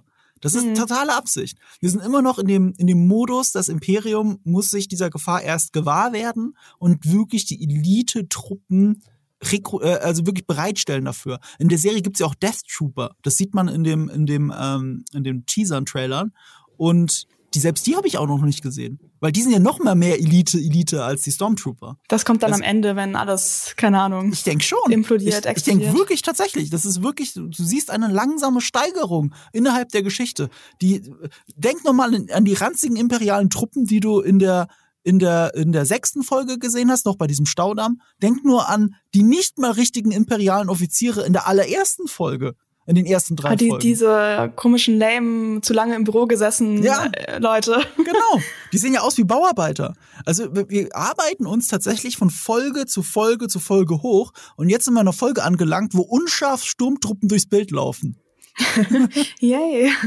Ich möchte übrigens zu der, zu der Beach-Situation und dem Soundtrack noch sagen, dass ich gar nicht so genau weiß. Ich, ich finde es irgendwie geil, dass sie es machen mit diesem Disco-Vibe. Das hatten wir schon in der allerersten Folge, als wir in dieser Bar waren. Mhm. Und da, das hat, ich muss sagen, das wirft mich immer so ein bisschen raus, obwohl ich den Soundtrack sonst richtig cool finde. Ich finde, das ist so ein mhm. bisschen Blade Runner Soundtrack in Slow-Mo irgendwie so teilweise. Ja, teilweise schon, aber dadurch auch so besonders. Also ich finde, äh, der, der Komponist, ich komme jetzt gerade nicht auf den Namen, der legt den Fokus sehr drauf, dass jede Örtlichkeit wirklich so eine eigene Stimmung hat und nicht eben nicht unbedingt immer die gleichen Themen re, äh, sie rekreieren muss. Und das mhm. ist sehr anders. Also Star Wars lebt eigentlich bei der Musik davon, Leitmotive für die einzelnen Figuren zu entwickeln. Und was er macht, ist so eine Art Leitmotiv für die einzelnen Orte. Ja, es muss auch passen. Ja, es ist, man stellt euch vor, es würde am Strand jetzt die Cantina-Band laufen. Das wäre komplett absurd auch. Also dann, dann lieber. Irgendwann ist es too much. Ich liebe ja. den Cantina-Band-Song, aber irgendwann ist es too much. Irgendwo muss es ähm, aufhören. Irgendwo muss es aufhören. Es gibt, es gibt Spiel denselben Song nochmal. Ja, ich wollte es gerade sagen. Alles klar, denselben Song. Einfach in übrigens, der ganzen Galaxie. Übrigens, ich habe auf Twitter auch schon Beschwerden gelesen, dass es den Soundtrack ja immer noch nicht gibt. Aber der Autor hat gerade gestern getwittert, also zum Zeitpunkt der Aufnahme, gerade gestern, ähm, dass die erste Volume oder die ersten vier Volumes der ähm, äh, des Soundtracks demnächst kommen. Also oh, oh Gott. anders gesagt, ich glaube, wenn ich ihn richtig verstanden habe, ähm, die erst der ersten vier Episoden der Soundtrack kommt jetzt. Und nach und nach werden sie den Soundtrack endlich releasen, so dass man den auch auf Spotify und Co. hören kann, genauso wie diesen Podcast. Ja, By mal, the way. kurz drauf, drauf hinzuweisen. So, also was wir sehen ist, er entkommt dem Imperium nicht. Und, und, und das führt sogar zu einem Moment dieser, wie man es aus einer Diktatur ja auch kennt, dieser Will, die Willkür des Polizeistaats. Und das, das ist wirklich, eigentlich ist es schon fast grotesk, diese Szene. Also man könnte auch drüber lachen, aber an, angesichts von Black Lives Matter und gerade dadurch, dass auch auf Social Media so viele Videos kursieren, ähm, wie man sieht, wie willkürlich Polizeigewalt sein kann, fühlte sich das erschreckend echt an.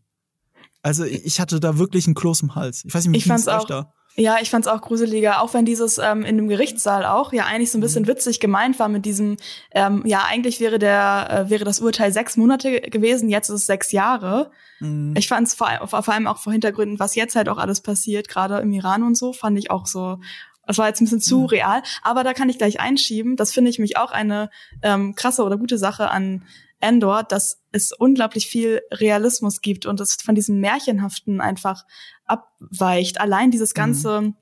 das, auch das so viel über was wir ja schon am Anfang gesagt haben mit diesem Büroding. Es geht super viel um Logistik eigentlich mhm. und auch zum Beispiel als, ach, wie heißt er denn jetzt? Ähm, Nemec heißt er, glaube ich, dieser, dieser Philosophie, Politik-Dude, der, der immer diese Manifeste geschrieben hat und dann gestorben ist, wo sie. Äh, ja, ja. Ja. Genau. Und ähm, er ist ja eigentlich auch so richtig durch so einen Unfall gestorben, einfach weil irgendwie so eine Ladung nicht richtig gesichert mhm. war und sonst und nicht durch so einen, weiß ich nicht, heldenhaften Move oder so. Mhm. Und das passt auch zu diesem Realismus und das jetzt wieder zurückgehen zu dieser Beach-Szene, das hat man da irgendwie auch wieder gemerkt, was du eben meinst mit dieser Willkür gesellschaftspolitisch ist es halt sehr real. Und im ersten Blick scheint es nicht zu Star Wars zu passen, aber wenn du nur mal an die Prequels denkst, ich meine, genau das hat uns ja George Lucas erzählt, den Aufstieg des Dritten Reiches. So, und, und, in der Originaltrilogie hat er sich nur ganz oberflächlich mit dem, äh, wie stürzt man das, äh, wie stürzt man eine Diktatur ähm, äh, beschäftigt, aber das halt sehr simpel in gut, böse, Rebellen und zum Glück gibt's noch die Macht und, und Raumschiffe. Ähm, und, und die Prequels haben ja wirklich äh, runtergebrochen, den Aufstieg des Dritten Reiches erzählt, den politischen Aufstieg. Und hier hast du so die Auswirkungen davon, wenn sich der Faschismus etabliert und auch immer härter durchgreifen muss, weil das Volk ja nicht so nicht, sich nicht so benimmt, wie es die Oberen gerne hätten. So, und, und, und das führt halt zu, zu solchen Sachen. Gerade als der Druide dieses Missverständnis hat mit äh, Hang, äh, warte mal, wie hat er im Englischen gesagt? Hang, hang out oder with him? Hang with him. Hang with him oder so, weil man, äh, oder? War das die richtige Formulierung? Ja, weiß ich nicht also, mehr genau. Ich krieg's dann nicht mehr auf die Kette, aber es war mit dem Wort hang. So nach dem Motto, ähm, pass auf ihn auf, bleib bei ihm. Das war gemeint. Der Druide kann das nicht verarbeiten. Der Druide nimmt ihm am Hals, drückt ihn hoch und wiederholt sogar, he said hang. Und, und, und, und das wirkt eigentlich wie ein blöder Gag im ersten Moment, wenn du so drüber nachdenkst, oh, guck mal, der hat einen missverstanden. Aber das wirkt so real, weil was passiert hier mit Endor? Er wird am Hals genommen, ihm wird die Luft abgewürgt. Das ist, das ist wirklich genau das, was man bei Polizeigewalt immer und immer wieder erlebt hat. Ähm, und dadurch ist es so erschreckend real. Und das ist auch kein Zufall, weil das haben wir auch im Vorfeld gesagt, vieles, womit sich Endor beschäftigt, hat eben mit der Politik der aktuellen Realität zu tun, aber gleichzeitig ist es ja so zeitlos, weil du kannst, du kannst auch von noch früher anfangen als 1933 mit, äh, mit, mit Gewaltherrschaft und Polizeistaat. Mhm. Und, äh, und deswegen ist es alles richtig heftig. Oh ja, und dann jetzt mit Six Years und das, das war alles zu Endor in diesen zwei Folgen. Ähm, ich, mir ist kurz der ähm, Kopfhörer hier rausgefallen. Insofern weiß ich es nicht, ob ihr schon drüber gesprochen habt. Aber ich wollte das gerne noch sagen, diese Szene mit dem Short Trooper. Also die Szene mit dem Short Trooper, ähm, da wollte ich noch mal kurz drauf zu sprechen kommen, dass äh, das eben also so, so eine gute Szene auch ist, weil sie auf der einen Seite halt irgendwie so auf der auf einer reinen Handlungsebene so eine Dramatik mit reinbringt. Mhm. Ähm, dann eben lässt sich die Szene so äh, tagespolitisch lesen, wie wir das ja jetzt gemacht haben. Und dann ist es ja auch noch wichtig für die Charakterzeichnung von Andor. Also wir wissen jetzt schon, Andor ist ein Schritt weiter in seiner Entwicklung, haben wir ja darüber gesprochen, dass er eben nicht mehr so ist wie in Folge 1.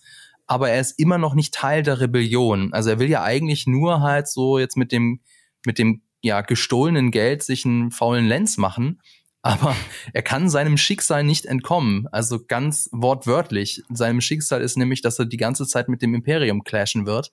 Und ähm, finde ich eben so cool, weil die, ich habe mich dann auch so gefragt, okay, wie kriegen sie jetzt hier so den, den Twist hin? Wie kriegen sie die Kurve, dass Andor zu so einem ja fanatischen Kämpfer für die Rebellion wird? Und ähm, das ist, wird jetzt einer der Steine sein. Und das fand ich eben cool, weil es so organisch gemacht ist und weil es so viele Sachen auf einmal erzählt. Und er hat sich das immer noch auch selber eingebrockt. Das ist nicht nur Zufall. Er hat eben diesen Raubzug gemacht, deswegen wird alles verschärft und irgendwann fällt es auf ihn zurück. Genau wie mit, mit seiner Ziehmutter. Er ist auch mit selber dran schuld an dem, was gerade passiert ist. Es ist nicht nur ein dummer Zufall, sondern es ist Kausalität, die ihn dahin geführt hat. Genau. Vor allem und dadurch ist es nicht so aufgezwungen. Vor allem wird es ihm auch noch weiter verfolgen, weil jetzt ist er ja durch ähm, diese Festnahme als zwar unter seinem Fake-Namen, aber wahrscheinlich ja irgendwie auch mit einem Bild ist er doch sicherlich jetzt im imperialen System nochmal irgendwo gelockt und dann könnte ja zum Beispiel so ein Cyril äh, quasi dieses Bild finden und denken, wait, das ist doch Andor, der Typ von ganz am Anfang, weswegen eigentlich all das, was mit mir passiert ist, passiert ist. Also da könnte ich mir vorstellen, dass das auch noch so eine Konsequenz sein könnte jetzt, dass er dadurch vielleicht doch mal von, weiß nicht, ihm verfolgt wird oder auf jeden Fall noch mal mehr ins Bewusstsein rückt. Auf jeden Fall wird sein Lämpchen jetzt irgendwo noch mal auf einer Karte aufleuchten, weil ähm, wir haben jetzt hm. mehrere Parteien, die ihn ja verfolgen. Sowohl die Rebellen, die ihn umbringen wollen, als auch die Rebellen in Form von Luthen, die ihn rekrutieren wollen, als auch ähm, eben Cyril, der eine persönliche Vendetta hat, als auch das Imperium ISB als das Büro, die ihn tatsächlich suchen. Er hat gerade vier Verfolger Stress, und er ist in einem Gefängnis. Das ist eine ganz schlechte Ausgangssituation, Schlechte auch wenn es ein Fake-Namen ist. Ja. ja, aber nehmen wir das als Sprung zu Luthen selber. Ich habe seinen Einstieg in dieser Folge so gefeiert, als er gerade irgendwie einen äh, Rebellen geheimen Funkspruch da abgesetzt hat, packt das Zeug weg und dann klopft schon an der Tür oder die Tür geht auf und seine Partnerin kommt rein und äh, sagt ihm, ich habe mir auch mal wieder einen Satz aufgeschrieben, wipe the smile out of your face. Weil Mon Mothma vor der Tür steht und er genau weiß, was jetzt passiert. Dass er jetzt Mon Mothma endlich ins Gesicht sagen kann, was er da gemacht hat. Und das ist äh, äh, krass. Das fand ich äh, auch hier wieder mhm. Dynamik. Und, und hier so richtig cool inszeniert, weil sie werden ja von dem Fahrer beobachtet und sie müssen anders spielen in der Körpersprache und Mimik, als sie es meinen, als sie es sagen. Was für eine geile Art, das darzustellen im Dialog ist das denn bitte? Das ist so ein super lustiger Kontrast, wenn sie halt so irgendwas völlig krasses sagen, dann so, ja, hahaha, ja. Mensch, ja, du hast ganz viele Leute umgebracht. Mm. Und dann der Fahrer guckt nur so, okay. Ja, aber auf jeden Fall ist Luthen die Fraktion äh, über Leichen gehen für die Rebellion und Mon Mothma ist gefühlt die einzige irgendwo überhaupt mit einem halbwegs moralischen Kompass. Mhm. Das natürlich äh, clasht ein bisschen aufeinander in der Situation. Und ich habe mir auch hier wieder ein paar Sachen aufgeschrieben, weil Luthen ist ja ist eh so ein Scene-Stealer, obwohl Mon Mothma ja auch schon super ist. Ich aber, sie, aber er ist ja so ein Scene-Stealer, einfach weil Stellan Skarsgård ist, wenn er sagt, it grows or it dies. Und äh, sie sagt, people will suffer. Und er sagt, That's the plan. Es ist wirklich, es ist so gut geschrieben. Ich, ich komme nicht drüber hinweg. Du hast, du hast wirklich einen geilen Dialog nach dem anderen. Und sie funktionieren oft nicht nur als One-Liner, sondern wirklich, es kommt auf den Kontext an. Wer sagt was vorher und warum? Und Ja, dadurch als gewinnt es so an Gewicht. Das stimmt, Ach. ja. Naja, das war auf jeden Fall ähm, auch nochmal so ein Zeichen Mhm. dafür, dass die Rebellion halt äh, ja so im Aufbau ist und Mhm. sich finden muss und irgendwie auf eine Linie einigen muss. Und Mhm. wenn du da halt so einen Luthen und so eine Mon Mothma an beiden Ecken stehen hast, äh, oder halt nochmal diese andere Person, die meint so, jo, wir Mhm. müssen jetzt äh, hier Endor killen, muss man erstmal irgendwie auch zusammenbringen. Aber es entspricht ja eigentlich auch wieder der Realität, dass auch wenn man manchmal so gewisse Mhm. Fraktionen oder Gruppen als so eine Einheit wahrnimmt, dass innerhalb dieser Gruppe natürlich auch es komplett Mhm.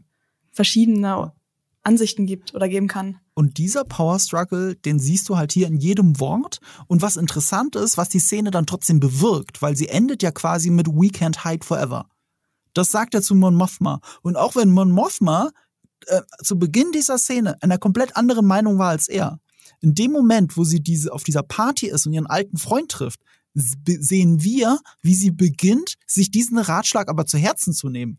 Sie beginnt, sich nicht mehr nur zu verstecken. Dass sich so perfekt versteckt vor dem Imperium, dass äh, auch wenn sie irgendwelche Einbußen hatte, wie sie erzählt, sie hat sich trotzdem insgesamt so sehr versteckt, dass selbst ihre besten Freunde aus der aus der Jugend, was glaube ich, ähm, sie wirklich nicht wiedererkennen. Also, und ihr äh, Mann sie vor allem. Sie hat sich ja auch ja, vor ihrem. Mann so versteckt. Das finde ich am krassesten eigentlich. Was ist das bitte? Wie läuft das? Oh mein Gott. Was für eine schlimme Ehe das ist. Ja. Ich, ich Kein sag Wunder, ja auch immer noch, ich glaube, er ist ein Agent. Ich bin mir nicht so sicher, ob es der Fahrer ist. Ich glaube, er ist es. Oder ja vielleicht sind das es beide. kann ich mir auch vorstellen. Er würde Ja. sie verraten. Also wir sind an dem Punkt in ihrer Ehe, wo ich sage, okay, er ist Imperi äh, dem Imperium treu, nicht, äh, nicht aus, äh, aus reinem Opportun Opportunismus, um aufzusteigen in der Gesellschaft. Ihm scheint das wichtig zu sein. Sie macht das nur zur Fassade, aber diese Fassade beginnt ja jetzt zu bröckeln. In dem Moment, wo sie ihren Freund damit konfrontiert, wird sie von ihm damit konfrontiert, was ihr Gesicht eigentlich ist wie er, wie sie auf ihn und alle anderen wirkt. Und das ist mit die Initialzündung, warum sie sich ihm überhaupt offenbart. Also wirklich mehr offenbart, glaube ich, als sie es geplant hatte. Sie dreht ja sogar die Worte, die er zu ihr sagt, um am Ende der Szene, indem sie sagt, or perhaps you find my policy a bit strong for your taste. Was So ein für ein. Boss-Bitch-Move war das denn bitte, um bei der Sprache von Ted Lasso zu bleiben? Das war ja wirklich, oh, Mm, Das war echt, echt super, ja. Und ich, äh, die Szene fand ich auch insofern ganz cool, weil äh, das war so, ja, böse gesagt, so eine typische Serienszene. Also insofern bin ich ganz froh, dass wir eben solche Star Wars-Serien auch haben und nicht nur Kinofilme, obwohl ich ja, wie Mhm. wisst das, ein großer Fan der Kinofilme bin und es ein bisschen schade finde, dass wir da so hingehalten werden. Aber eine Serie kann sich eben Zeit lassen, so kleine Charaktermomente zu haben oder auch einfach nur so Sachen äh, so subtil voranzubringen. Beim Film hast du ja gar nicht so viel Zeit. Da muss ja jede Szene immer den, den, die Haupthandlung vorantreiben und da hast du für Mhm. solche kleinen Szenen ja gar nicht so die Zeit. Und das fand ich eben auch so schön, dass es hier also auf dem ersten Blick um nicht viel geht. Ja, also es passiert nicht viel. Aber ähm, es ist zum einen wird eben charakterisiert, wie das so funktioniert, wie man eben so Mhm. eine Rebellion oder die Anfänge von einer Rebellion, wo man, wie man so die Fundamente legen kann. Wir haben Mon Mothma wieder ein bisschen mehr als Charakter kennengelernt und auch noch mal so ein so ein Einblick in diese ja schizophrene Gesellschaft des Imperiums. Also zum einen willst du da quasi ähm, ja einfach nur harmlos Party feiern, aber trotzdem stehen überall so Offiziere des Imperiums rum. Ich weiß nicht, ob euch das aufgefallen ist, aber da standen, Mhm. es waren ja so diese, die Aliens, ne, die Aliens und die Politiker, aber dazwischen immer wieder Leute in Uniform. Also das Imperium ist überall, auch auf deiner Privatparty. auch auf deiner Party. Ja. aber by the way, das ist mir auch aufgefallen, es gibt nicht so viele Aliens in Andor, ne? Es gibt auch meistens eigentlich nur Menschen. Oder sehe ich das gerade, habe ich das gerade falsch im Kopf? Es kommt mal an, wo du bist, weil in Coruscant waren sehr viele Menschen. Aber das ist auch so ein bisschen mit die Aussage von Star Wars, weil es auch erzählt, wie das, Imper das Imperium verabscheut ja sogar halt- ähm, nichtmenschliche Lebensformen. Ja. Also die werden da gar nicht in imperialen Reihen zugelassen, außer sie sind so unfassbar gut, also im Sinne von Befehle äh, äh, äh, für das Imperium arbeiten, wie ähm, äh, Großadmiral, wie heißt er Thrawn. nochmal? Ähm, Thrawn. Genau. Thrawn ist eine der wenigen Ausnahmen, was ihn auch so besonders macht. Und gerade Coruscant, so als Hauptstadtplanet, wird dann eben als sehr menschlich bevölkert dargestellt. Also es ist hier ein großer Fokus. Aber auf Ferrix zum Beispiel, da hatten wir diesen einen großen Schlägertypen, der offensichtlich mit Endor befreundet ist oder nicht so richtig befreundet ist. Ähm, das war ganz lustig, aber es stimmt, es ist relativ wenig. Also Ferrix war schon mehr und dafür, dass ein indigenes Volk ein großes Thema von Aldani war, war das am Ende des, Ende des Tages eben ein sehr menschliches Volk. Stimmt, ja. Ich finde aber auch, wo wir gerade über Coruscant geredet haben, dass irgendwie die Stadt jetzt durch auch ähm, Einstellungen und so visuelle Entscheidungen nochmal viel anders aussieht und irgendwie viel bedrückender ist, mm. als wir sie bisher gesehen haben. Und zwar, dass ja auch immer so ein bisschen so eine bunte Metropole und jetzt irgendwie durch diese Bauten, weil es gab so ein paar Shots, wo irgendwie so ein riesiges Gebäudekonstrukt war, und da ist so eine kleine Person durchgelaufen und ich hatte so ein bisschen Metropolis-Vibes tatsächlich, was ja eigentlich auch passt zu diesem, mhm. natürlich dem ganzen Thema von Unterdrückung der ja. Ja, der, der Absolut. und so. Äh, und, und das Tragische daran ist, es ist eigentlich England, was wir da die ganze Zeit sehen. Also sehr vieles davon ist einfach in London gedreht. Äh, äh, ein, ein, zum Beispiel ein Terminal, das wir gesehen haben, war irgendwie ich habe schon wieder vergessen, einer hat es mir extra nochmal geschrieben, aber ähm, das, das war ein Ausstellungsding von, ich weiß nicht mal, von irgendeinem Formel-1-Wagen-Hersteller, was McLaren oder so, keine Ahnung. Irgendwie aber desillusioniert mich das gerade. ja, aber das ist wahnsinnig gut gemacht. Also es gibt ja, gibt's, ja. Äh, gibt's Vergleichsfotos. Also sie haben dann die Autos rausgebracht, haben quasi äh, alles, was hinter dem Fenster ist, haben sie ausgetauscht durch äh, Coruscant. Aber der Raum selber, dieser große weiße Raum, wo einer einfach nur durchläuft, ist ein Teil von London. So, und, und so haben sie die ganze Zeit gedreht. Also das ist sehr schön ineinander, die echten Sets. Wobei ich setze schon falsch, die echten Locations und äh, das Digital äh, Enhancement danach. Und dann hast du eine Kombination, aus dieser Kombination heraus hast du einfach eine sehr echte Welt, die sich, finde ich, sehr Blade Runner-mäßig anfühlt, vor allem. Blade mhm, Runner 2049. Weil der ist ja auch sehr bei hellem Tageslicht, ähm, weniger als eben der alte Blade Runner, der nur bei Regen und Nacht ist. Und äh, dadurch hat so ähnliche Vibes, finde ich. Ich kann aber verstehen, warum einige sagen, das ist irgendwie nicht mehr ihr Coruscant oder so. Ich finde es auch cool, dass sie an echten Locations mhm. gesehen haben, äh, gedreht haben, aber man merkt's. Also im Positiven wie im Negativen. Im Positiven mhm. finde ich, ähm, gibt das den, der ganzen Szenerie so was Greifbares und was Echtes. Also, mhm. und das ist dann aber auch wieder der Haken. Es wirkt halt echt. Also es wirkt irdisch in gewisser Hinsicht. Der Andor-Realismus. Ja, und in, in, in äh, Coruscant ist halt, äh, Coruscant ist eigentlich nicht Blade Runner. Zumindest so, was wir so von den Prequels gesehen haben. Da würde ich so krass widersprechen. Okay. Episode 2. so Guck dir Episode 2, Episode 2 Coruscant bei Nacht an. Das ist eindeutig Blade Runner ohne Regen. Eindeutig. Also wirklich mit den fliegenden Autos, mit dem Licht und so. Und äh, dann gibt's ja noch Blade Runner Under, äh, dann gibt's ja noch äh, äh, 1313, also wirklich die äh, auf Coruscant die die schäbigen Viertel, die sind noch mehr Blade Runner, weil die, äh, das war das, was Star Wars Underworld hätte zeigen wollen. Äh, das sah alles ein bisschen mehr so aus wie das, was wir in Kenobi gesehen haben äh, auf diesem Stadtplaneten. Äh, Tony Gilroy hat das ganz gut begründet. Coruscant ist ein riesiger Stadtplanet, egal wo du gerade bist, es sieht anders aus. Jedes Viertel hat so seine eigene Atmosphäre und wir bewegen uns gerade in diesem weißen, hellen, deprimierenden Part und nicht in dem Blade Runner Part, den ihr vorher gesehen habt. Okay. So Berlin Mitte und Berlin Friedrichshain oder so. Aber guck Quasi. mal äh, Episode 2 an. Das war etwas, was, was Sean auch äh, sehr wichtig war, weil Sean ähm, ist ja ein Prequel-Fan, aber nicht nur, also nicht nur für die Filme selber, sondern für die kreative Freiheit, die sie sich getraut haben im Design der Welten. Und dazu gehört der Blade Runner Planet Coruscant bei Nacht in Episode 2. Ja, das ist ja ganz viel, was einige Leute auch an den Prequels ein bisschen kritisieren, dass da alles so ein bisschen sleek und ordentlich mhm. aussieht und dass sie dieses ein bisschen räudige Star Wars vermissen. Das ist natürlich so ein bisschen äh, die Frage, welche Front man da ist quasi. Also ich finde so ich, ich habe neulich noch mal davon gelesen, dass es dann auch von irgendeinem Channel damals äh, vor Episode 7 dann so ein wie so ein Pamphlet als Video gab, ähm, woran, äh, was einen guten Star Wars-Film ausmacht. Und zu einer dieser Regeln gehörte, es muss am Rande des Universums spielen und nicht im Zentrum.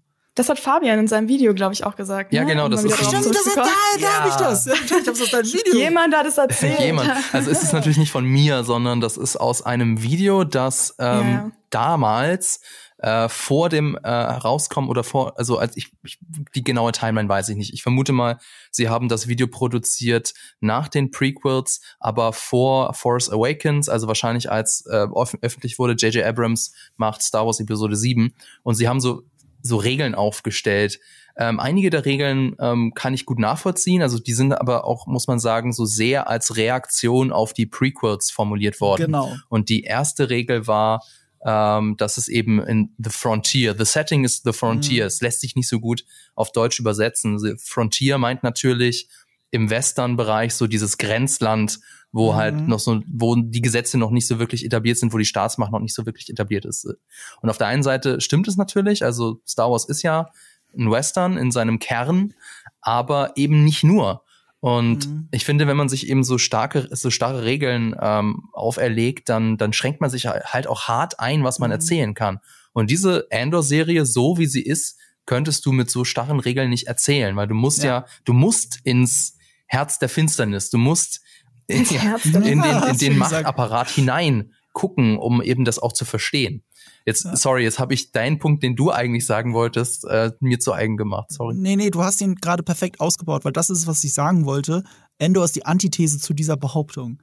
Dass es immer Frontier sein muss und so weiter. Das ist die Antithese dazu. Und dazu gehört für mich dieses klare, deprimierende Coruscant. Aber wir bekommen halt auch Frontier. Also ähm, wenn Endor etwas zeigt, dann zeigt es doch eigentlich so die die Vielfältigkeit und die Vielfalt des Star Wars Universums. Mhm. Ja. Denn wir haben ja auch die Frontier mit Canaris, mit Aldani und mit Ferrix auch. So und dieses gebrauchte Down to Earth, ähm, der Schrottplatz. Erinnert ihr euch noch, wo Andor mit seinem Raumschiff zurückkommt? Er Mhm. fliegt mit Mhm. einem Raumschiff, das Y-Wing Triebwerke hat. Und auf Mhm. dem Schrottplatz st- sieht man vorne das Cockpit eines Y-Wings und sie haben da einfach die Triebwerke ausgetauscht.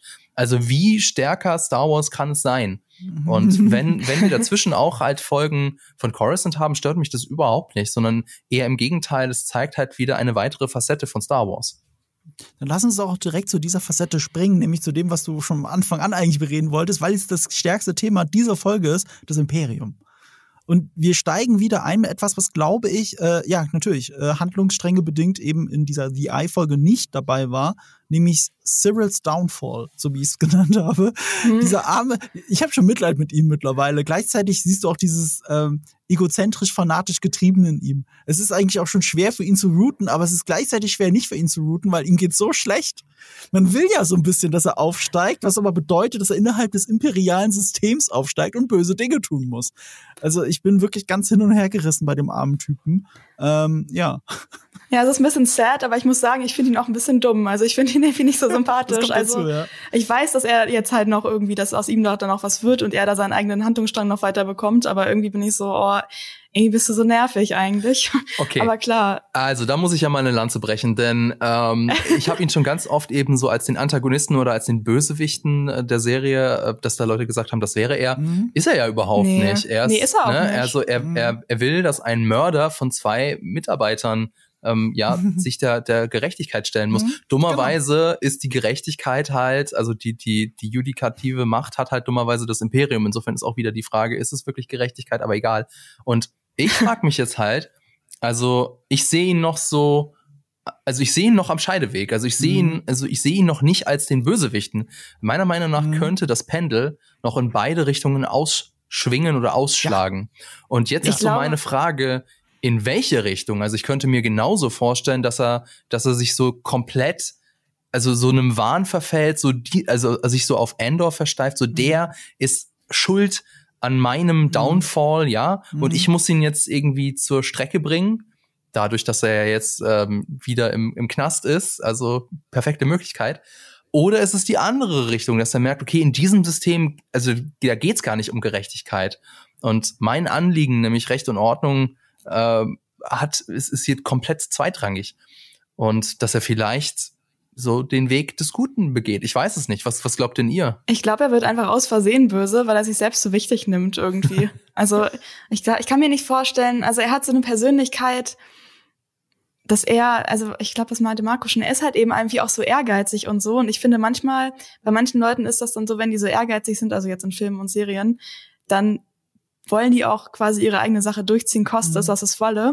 Und ich kann mir auch vorstellen, dass es noch eine Connection vielleicht von ihm zu Deidra gibt. Wobei ich bei ihr auch manchmal denke, der klassische Plot-Twist wäre ja, dass sie eigentlich auch zur Rebellion gehört, mhm. weil ja alle Leute, wie du ganz am Anfang meintest, Marco, haben ja eben diese zwei Persönlichkeiten. Mhm. Aber irgendwie bin ich mir auch bei ihr nicht sicher. Ja, das, das würde ich jetzt nicht vermuten bei ihr. Dafür ist sie nee, zu gut darin, sie ist, dem, was sie tut. Ja, ja, sie, sie ist richtig, richtig gut. Aber ich finde es halt, ich finde es halt äh, spannend, dass irgendwie gefühlt ganz viele Leute so diese zwei Persönlichkeiten, diese zwei Facetten haben, aber mhm. wir von ihr nur diese eine kennen und nur dieses mhm. böse, organisierte. Ich meine, sie ist, ich liebe ihren Charakter, sie ist genial. Ich finde auch, es würde super Sinn ergeben, wenn sie so bleibt. Aber mir ist es aufgefallen, dass sie halt irgendwie nicht diese andere Seite bis jetzt so wobei ich würde es bei ihr anders definieren, weil, weil sie macht ja wirklich nichts Böses. Also, also sie macht es nicht, weil es böse ist, sondern sie macht es, weil es das ist, was sie tun soll, ähm, weil es, wie soll ich sagen, effektiv ist. Das ist der Ehrgeiz eigentlich. Sie will immer nur besser und besser und besser sein. Sie ist ein Overperformer.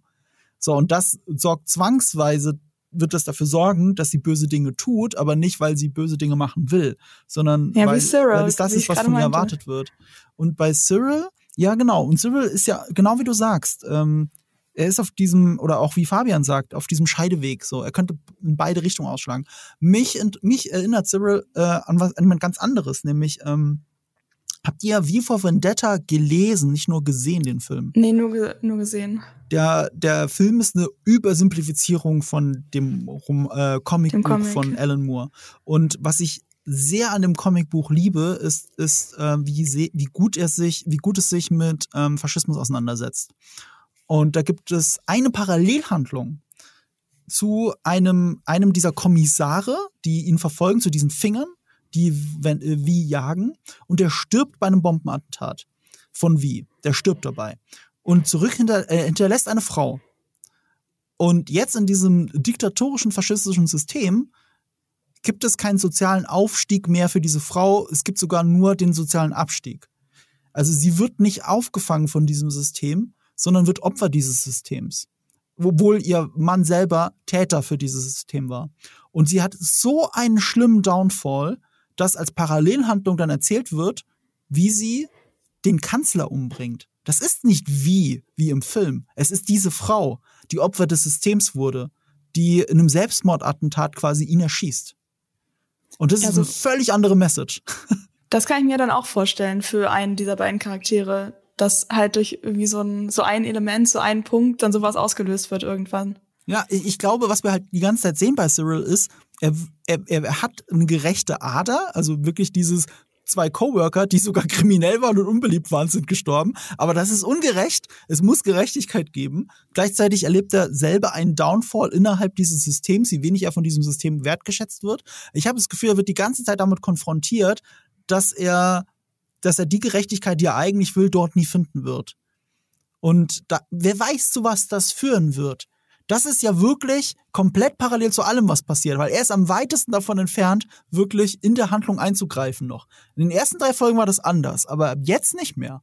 Und ich bin gespannt, wohin das führt in den insgesamt 24 Episoden. Ja, ich auch. Tja, ich würde ja. noch gern was noch zu dem Imperium sagen und einfach nur, fällt jetzt leider kein, kein guter Übergang ein. Wobei wir haben ja eben von der Dedra gesprochen, die ja bei dem ISB mit dabei ist. Und ich finde es so cool, dass das Teil von dieser Geschichte ist. Es gibt natürlich Sinn mit mhm. dem Ganzen, aber was, was eben noch ein, an, ist, ich habe es vorhin ja wieder gesagt, das mit den ganzen Facetten. Es ist wieder, wieder eine weitere Facette des Imperiums. Denn das Imperium oder Faschismus, wenn, wenn du es so sagen willst, ist ja nicht nur Sturmtruppen und Panzer und Sternzerstörer, sondern halt auch alles, was dahinter passiert. Mhm. Und das sehen wir in dieser, ähm, in dieser Serie auch. Und ich weiß gar nicht, ob die meisten wissen, wie clever das ist oder zumindestens wie erwachsen das ist. Denn wir sehen ja auch diese, diese Machtkämpfe innerhalb des ISB. Und das ist total realistisch, denn oder auch generell so die Sachen, dass, dass äh, diese ganzen Doppelstrukturen oder diese über, wo sich so die Zuständigkeiten überschneiden. Denn äh, hier muss ich mal klein ein bisschen ähm, mein, mein Geschichtswissen raushängen.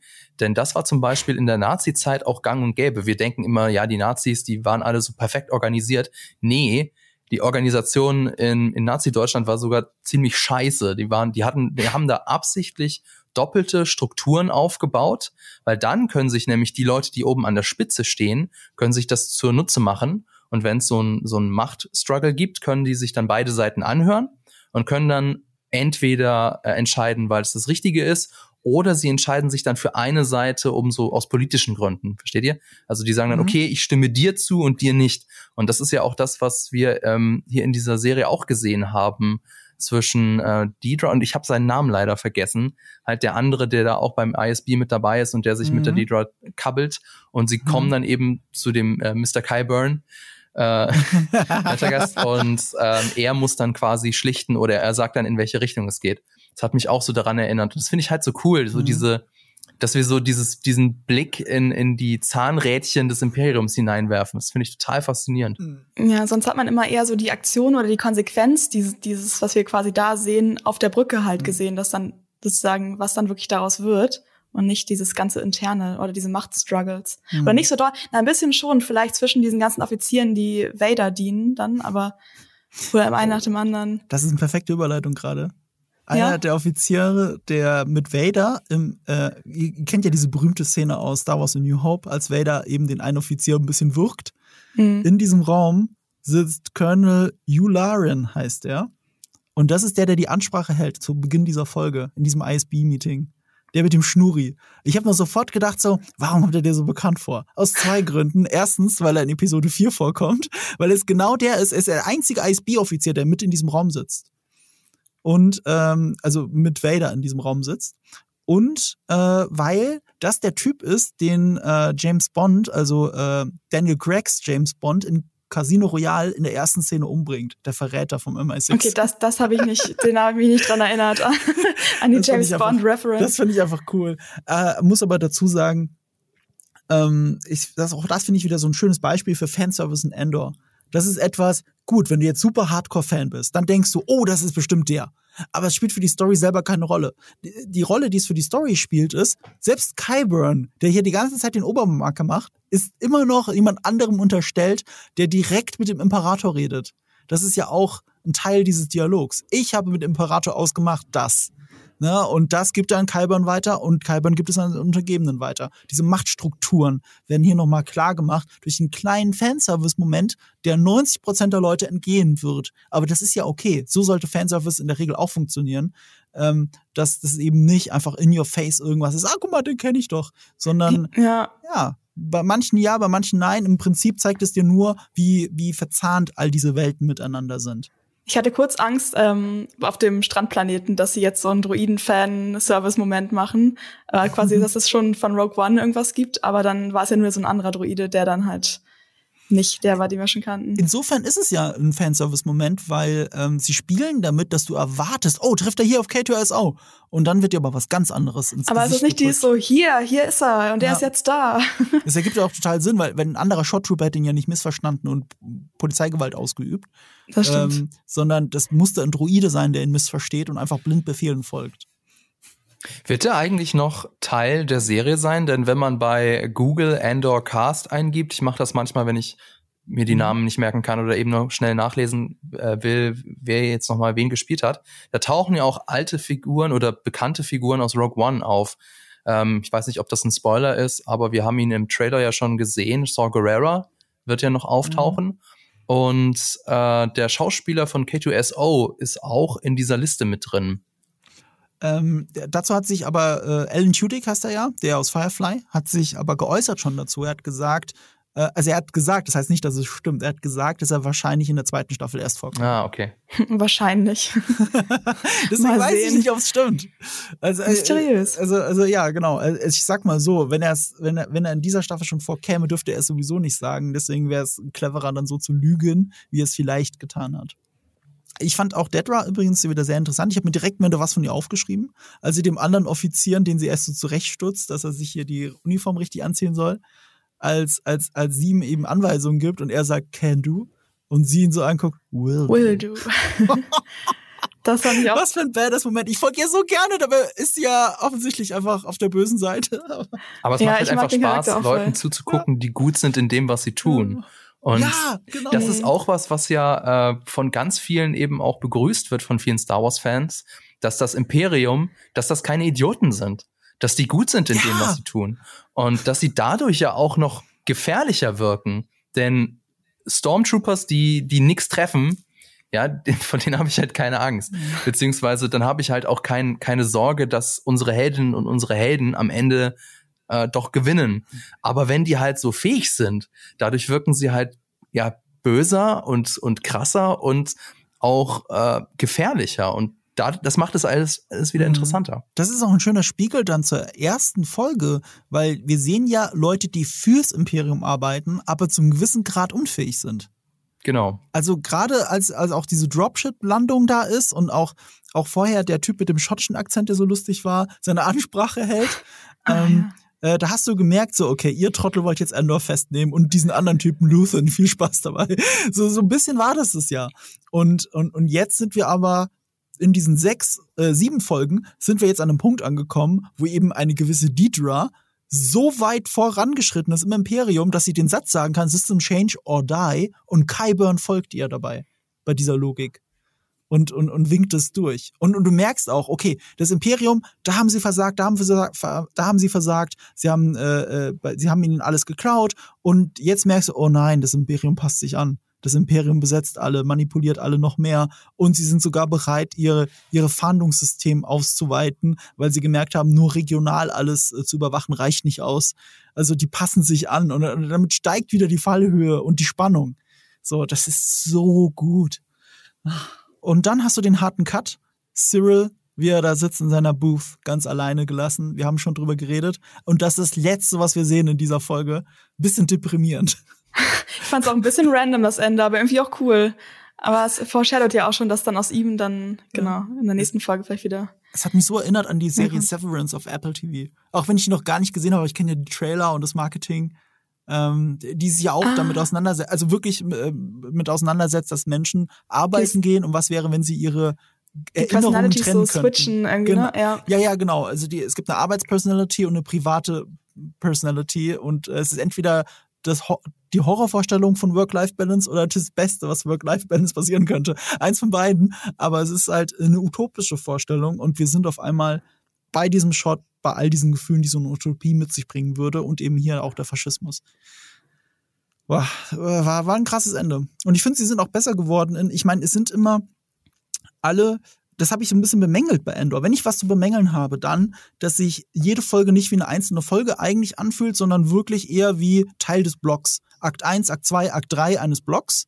So in, in der Spannung, äh, in der Handlung. Und dann ist diese Handlung abgeschlossen, dann kommt die nächste Folge, beziehungsweise der nächste Block aus drei Folgen wieder. Akt 1, Akt 2, Akt 3. So, so hätte ich es eigentlich gesagt. Aber jetzt so diese zwei Folgen, VI, auch wenn das offensichtlich das Finale des Blocks war, hat weißt du, allein wenn du den, den Titel jetzt hörst, weißt du, ah ja, die Folge.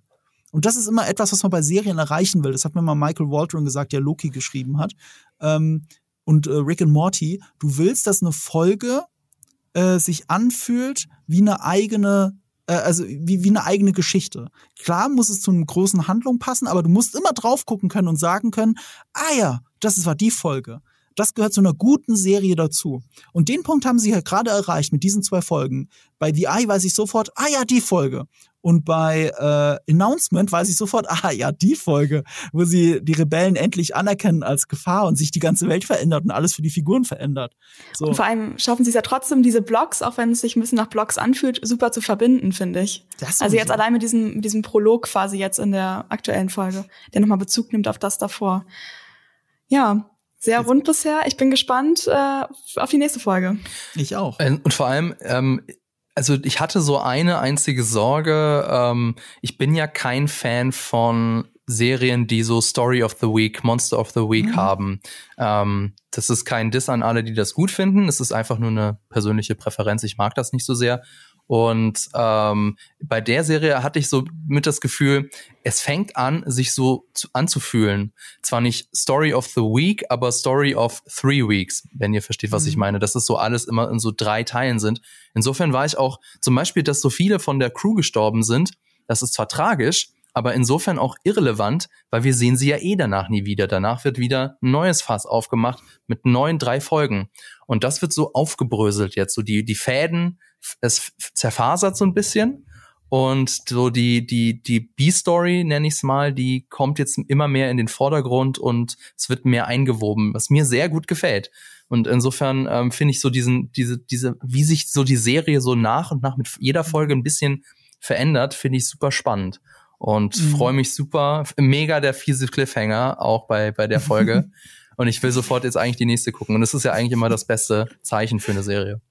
Ja, absolut. Äh, ich bin auch gespannt. Ich gehe sogar so weit, ich glaube, The Announcement ist eine meiner Top 3 der sieben Endor-Folgen, wenn nicht sogar die meine liebste gerade. Vielleicht ist es auch, weil es gerade noch so nachwirkt, aber bei Martha habe ich mitgeweint. Ähm, bei der ISB war ich super gespannt und äh, ich, ich bin einfach auch, ich finde es interessant zu sehen, wie Endor sich verändert oder verändern muss. Auch wenn er es immer noch nicht wahrhaben will. So, das sind so diese Sachen, die mir an dieser Folge so gut gefallen äh, dass es irgendwie meine Lieblingsgefolge geworden ist von den ersten sieben. Also ganz komisch, obwohl es am wenigsten Action gibt. Mhm, und uns erwartet ja noch ein bisschen was. Also es kann noch sehr viel mehr Lieblingsfolgen geben. ja, ich, ich fürchte ja bei 24 Folgen. Okay, vielen, vielen Dank für dieses schöne Gespräch mit euch beiden. Ähm, Danke wir euch hören und sehen uns, jetzt lass mich überlegen, sehen vor allem bei GigaTV Mac in dieser Konstellation auch jeder mit seinen eigenen Videos. Verpasst da nicht die Rings of Power Videos von Lisa oder die Star Wars Videos von Fabian. Oder andersrum. Ne? Oder, oder sagen, andersrum, weil, weil der krassere Star Wars Fan von euch beiden ist, glaube ich, Lisa, oder? Das, oh, kann das, man das, das, sagen? Ich weiß nicht, da müssen wir, glaube ich, mal irgendwann bei einem Bierchen drüber, drüber reden. Sprechen. Aber genau. äh, Lisa ist auf jeden Fall auch. Äh, doch, nee, Moment, es gibt einen augenscheinlichen Unterschied zwischen uns beiden, dass du der größere Star Wars-Fan bist. Ist das ja. so? Was hast du, was ich nicht habe? Ach so, ja gut, ich habe ein Star Wars Tattoo. Ja, also. aber das wusste ich gar so nicht. Doch, so an einem Knöchel, so ein Rebellen Tattoo. Ja, aber ich glaube, also, wir sind ja. Aber ich glaube, nein, wir sind alle gleich Star Wars-Fans. Nur weil ich ein Tattoo habe, heißt es, das heißt nee. ja noch nichts. Nee, das ist schon cool. Ähm, ja, genau. Also wenn ihr uns von mehr von uns sehen wollt, auf GigaTV Mac auf YouTube. Wenn ihr mehr von uns hören wollt, entweder hier bei Nerd und Kultur oder hier bei Die Quadrataugen, je nachdem, wo ihr uns gerade gehört habt. Genau, vielen Dank fürs Zuhören, aber auch vielen Dank an euch da draußen und an das Team im Hintergrund. Ähm, genau, folgt uns bei Spotify, damit würdet ihr uns sehr weiterhelfen oder lasst uns einen Kommentar da.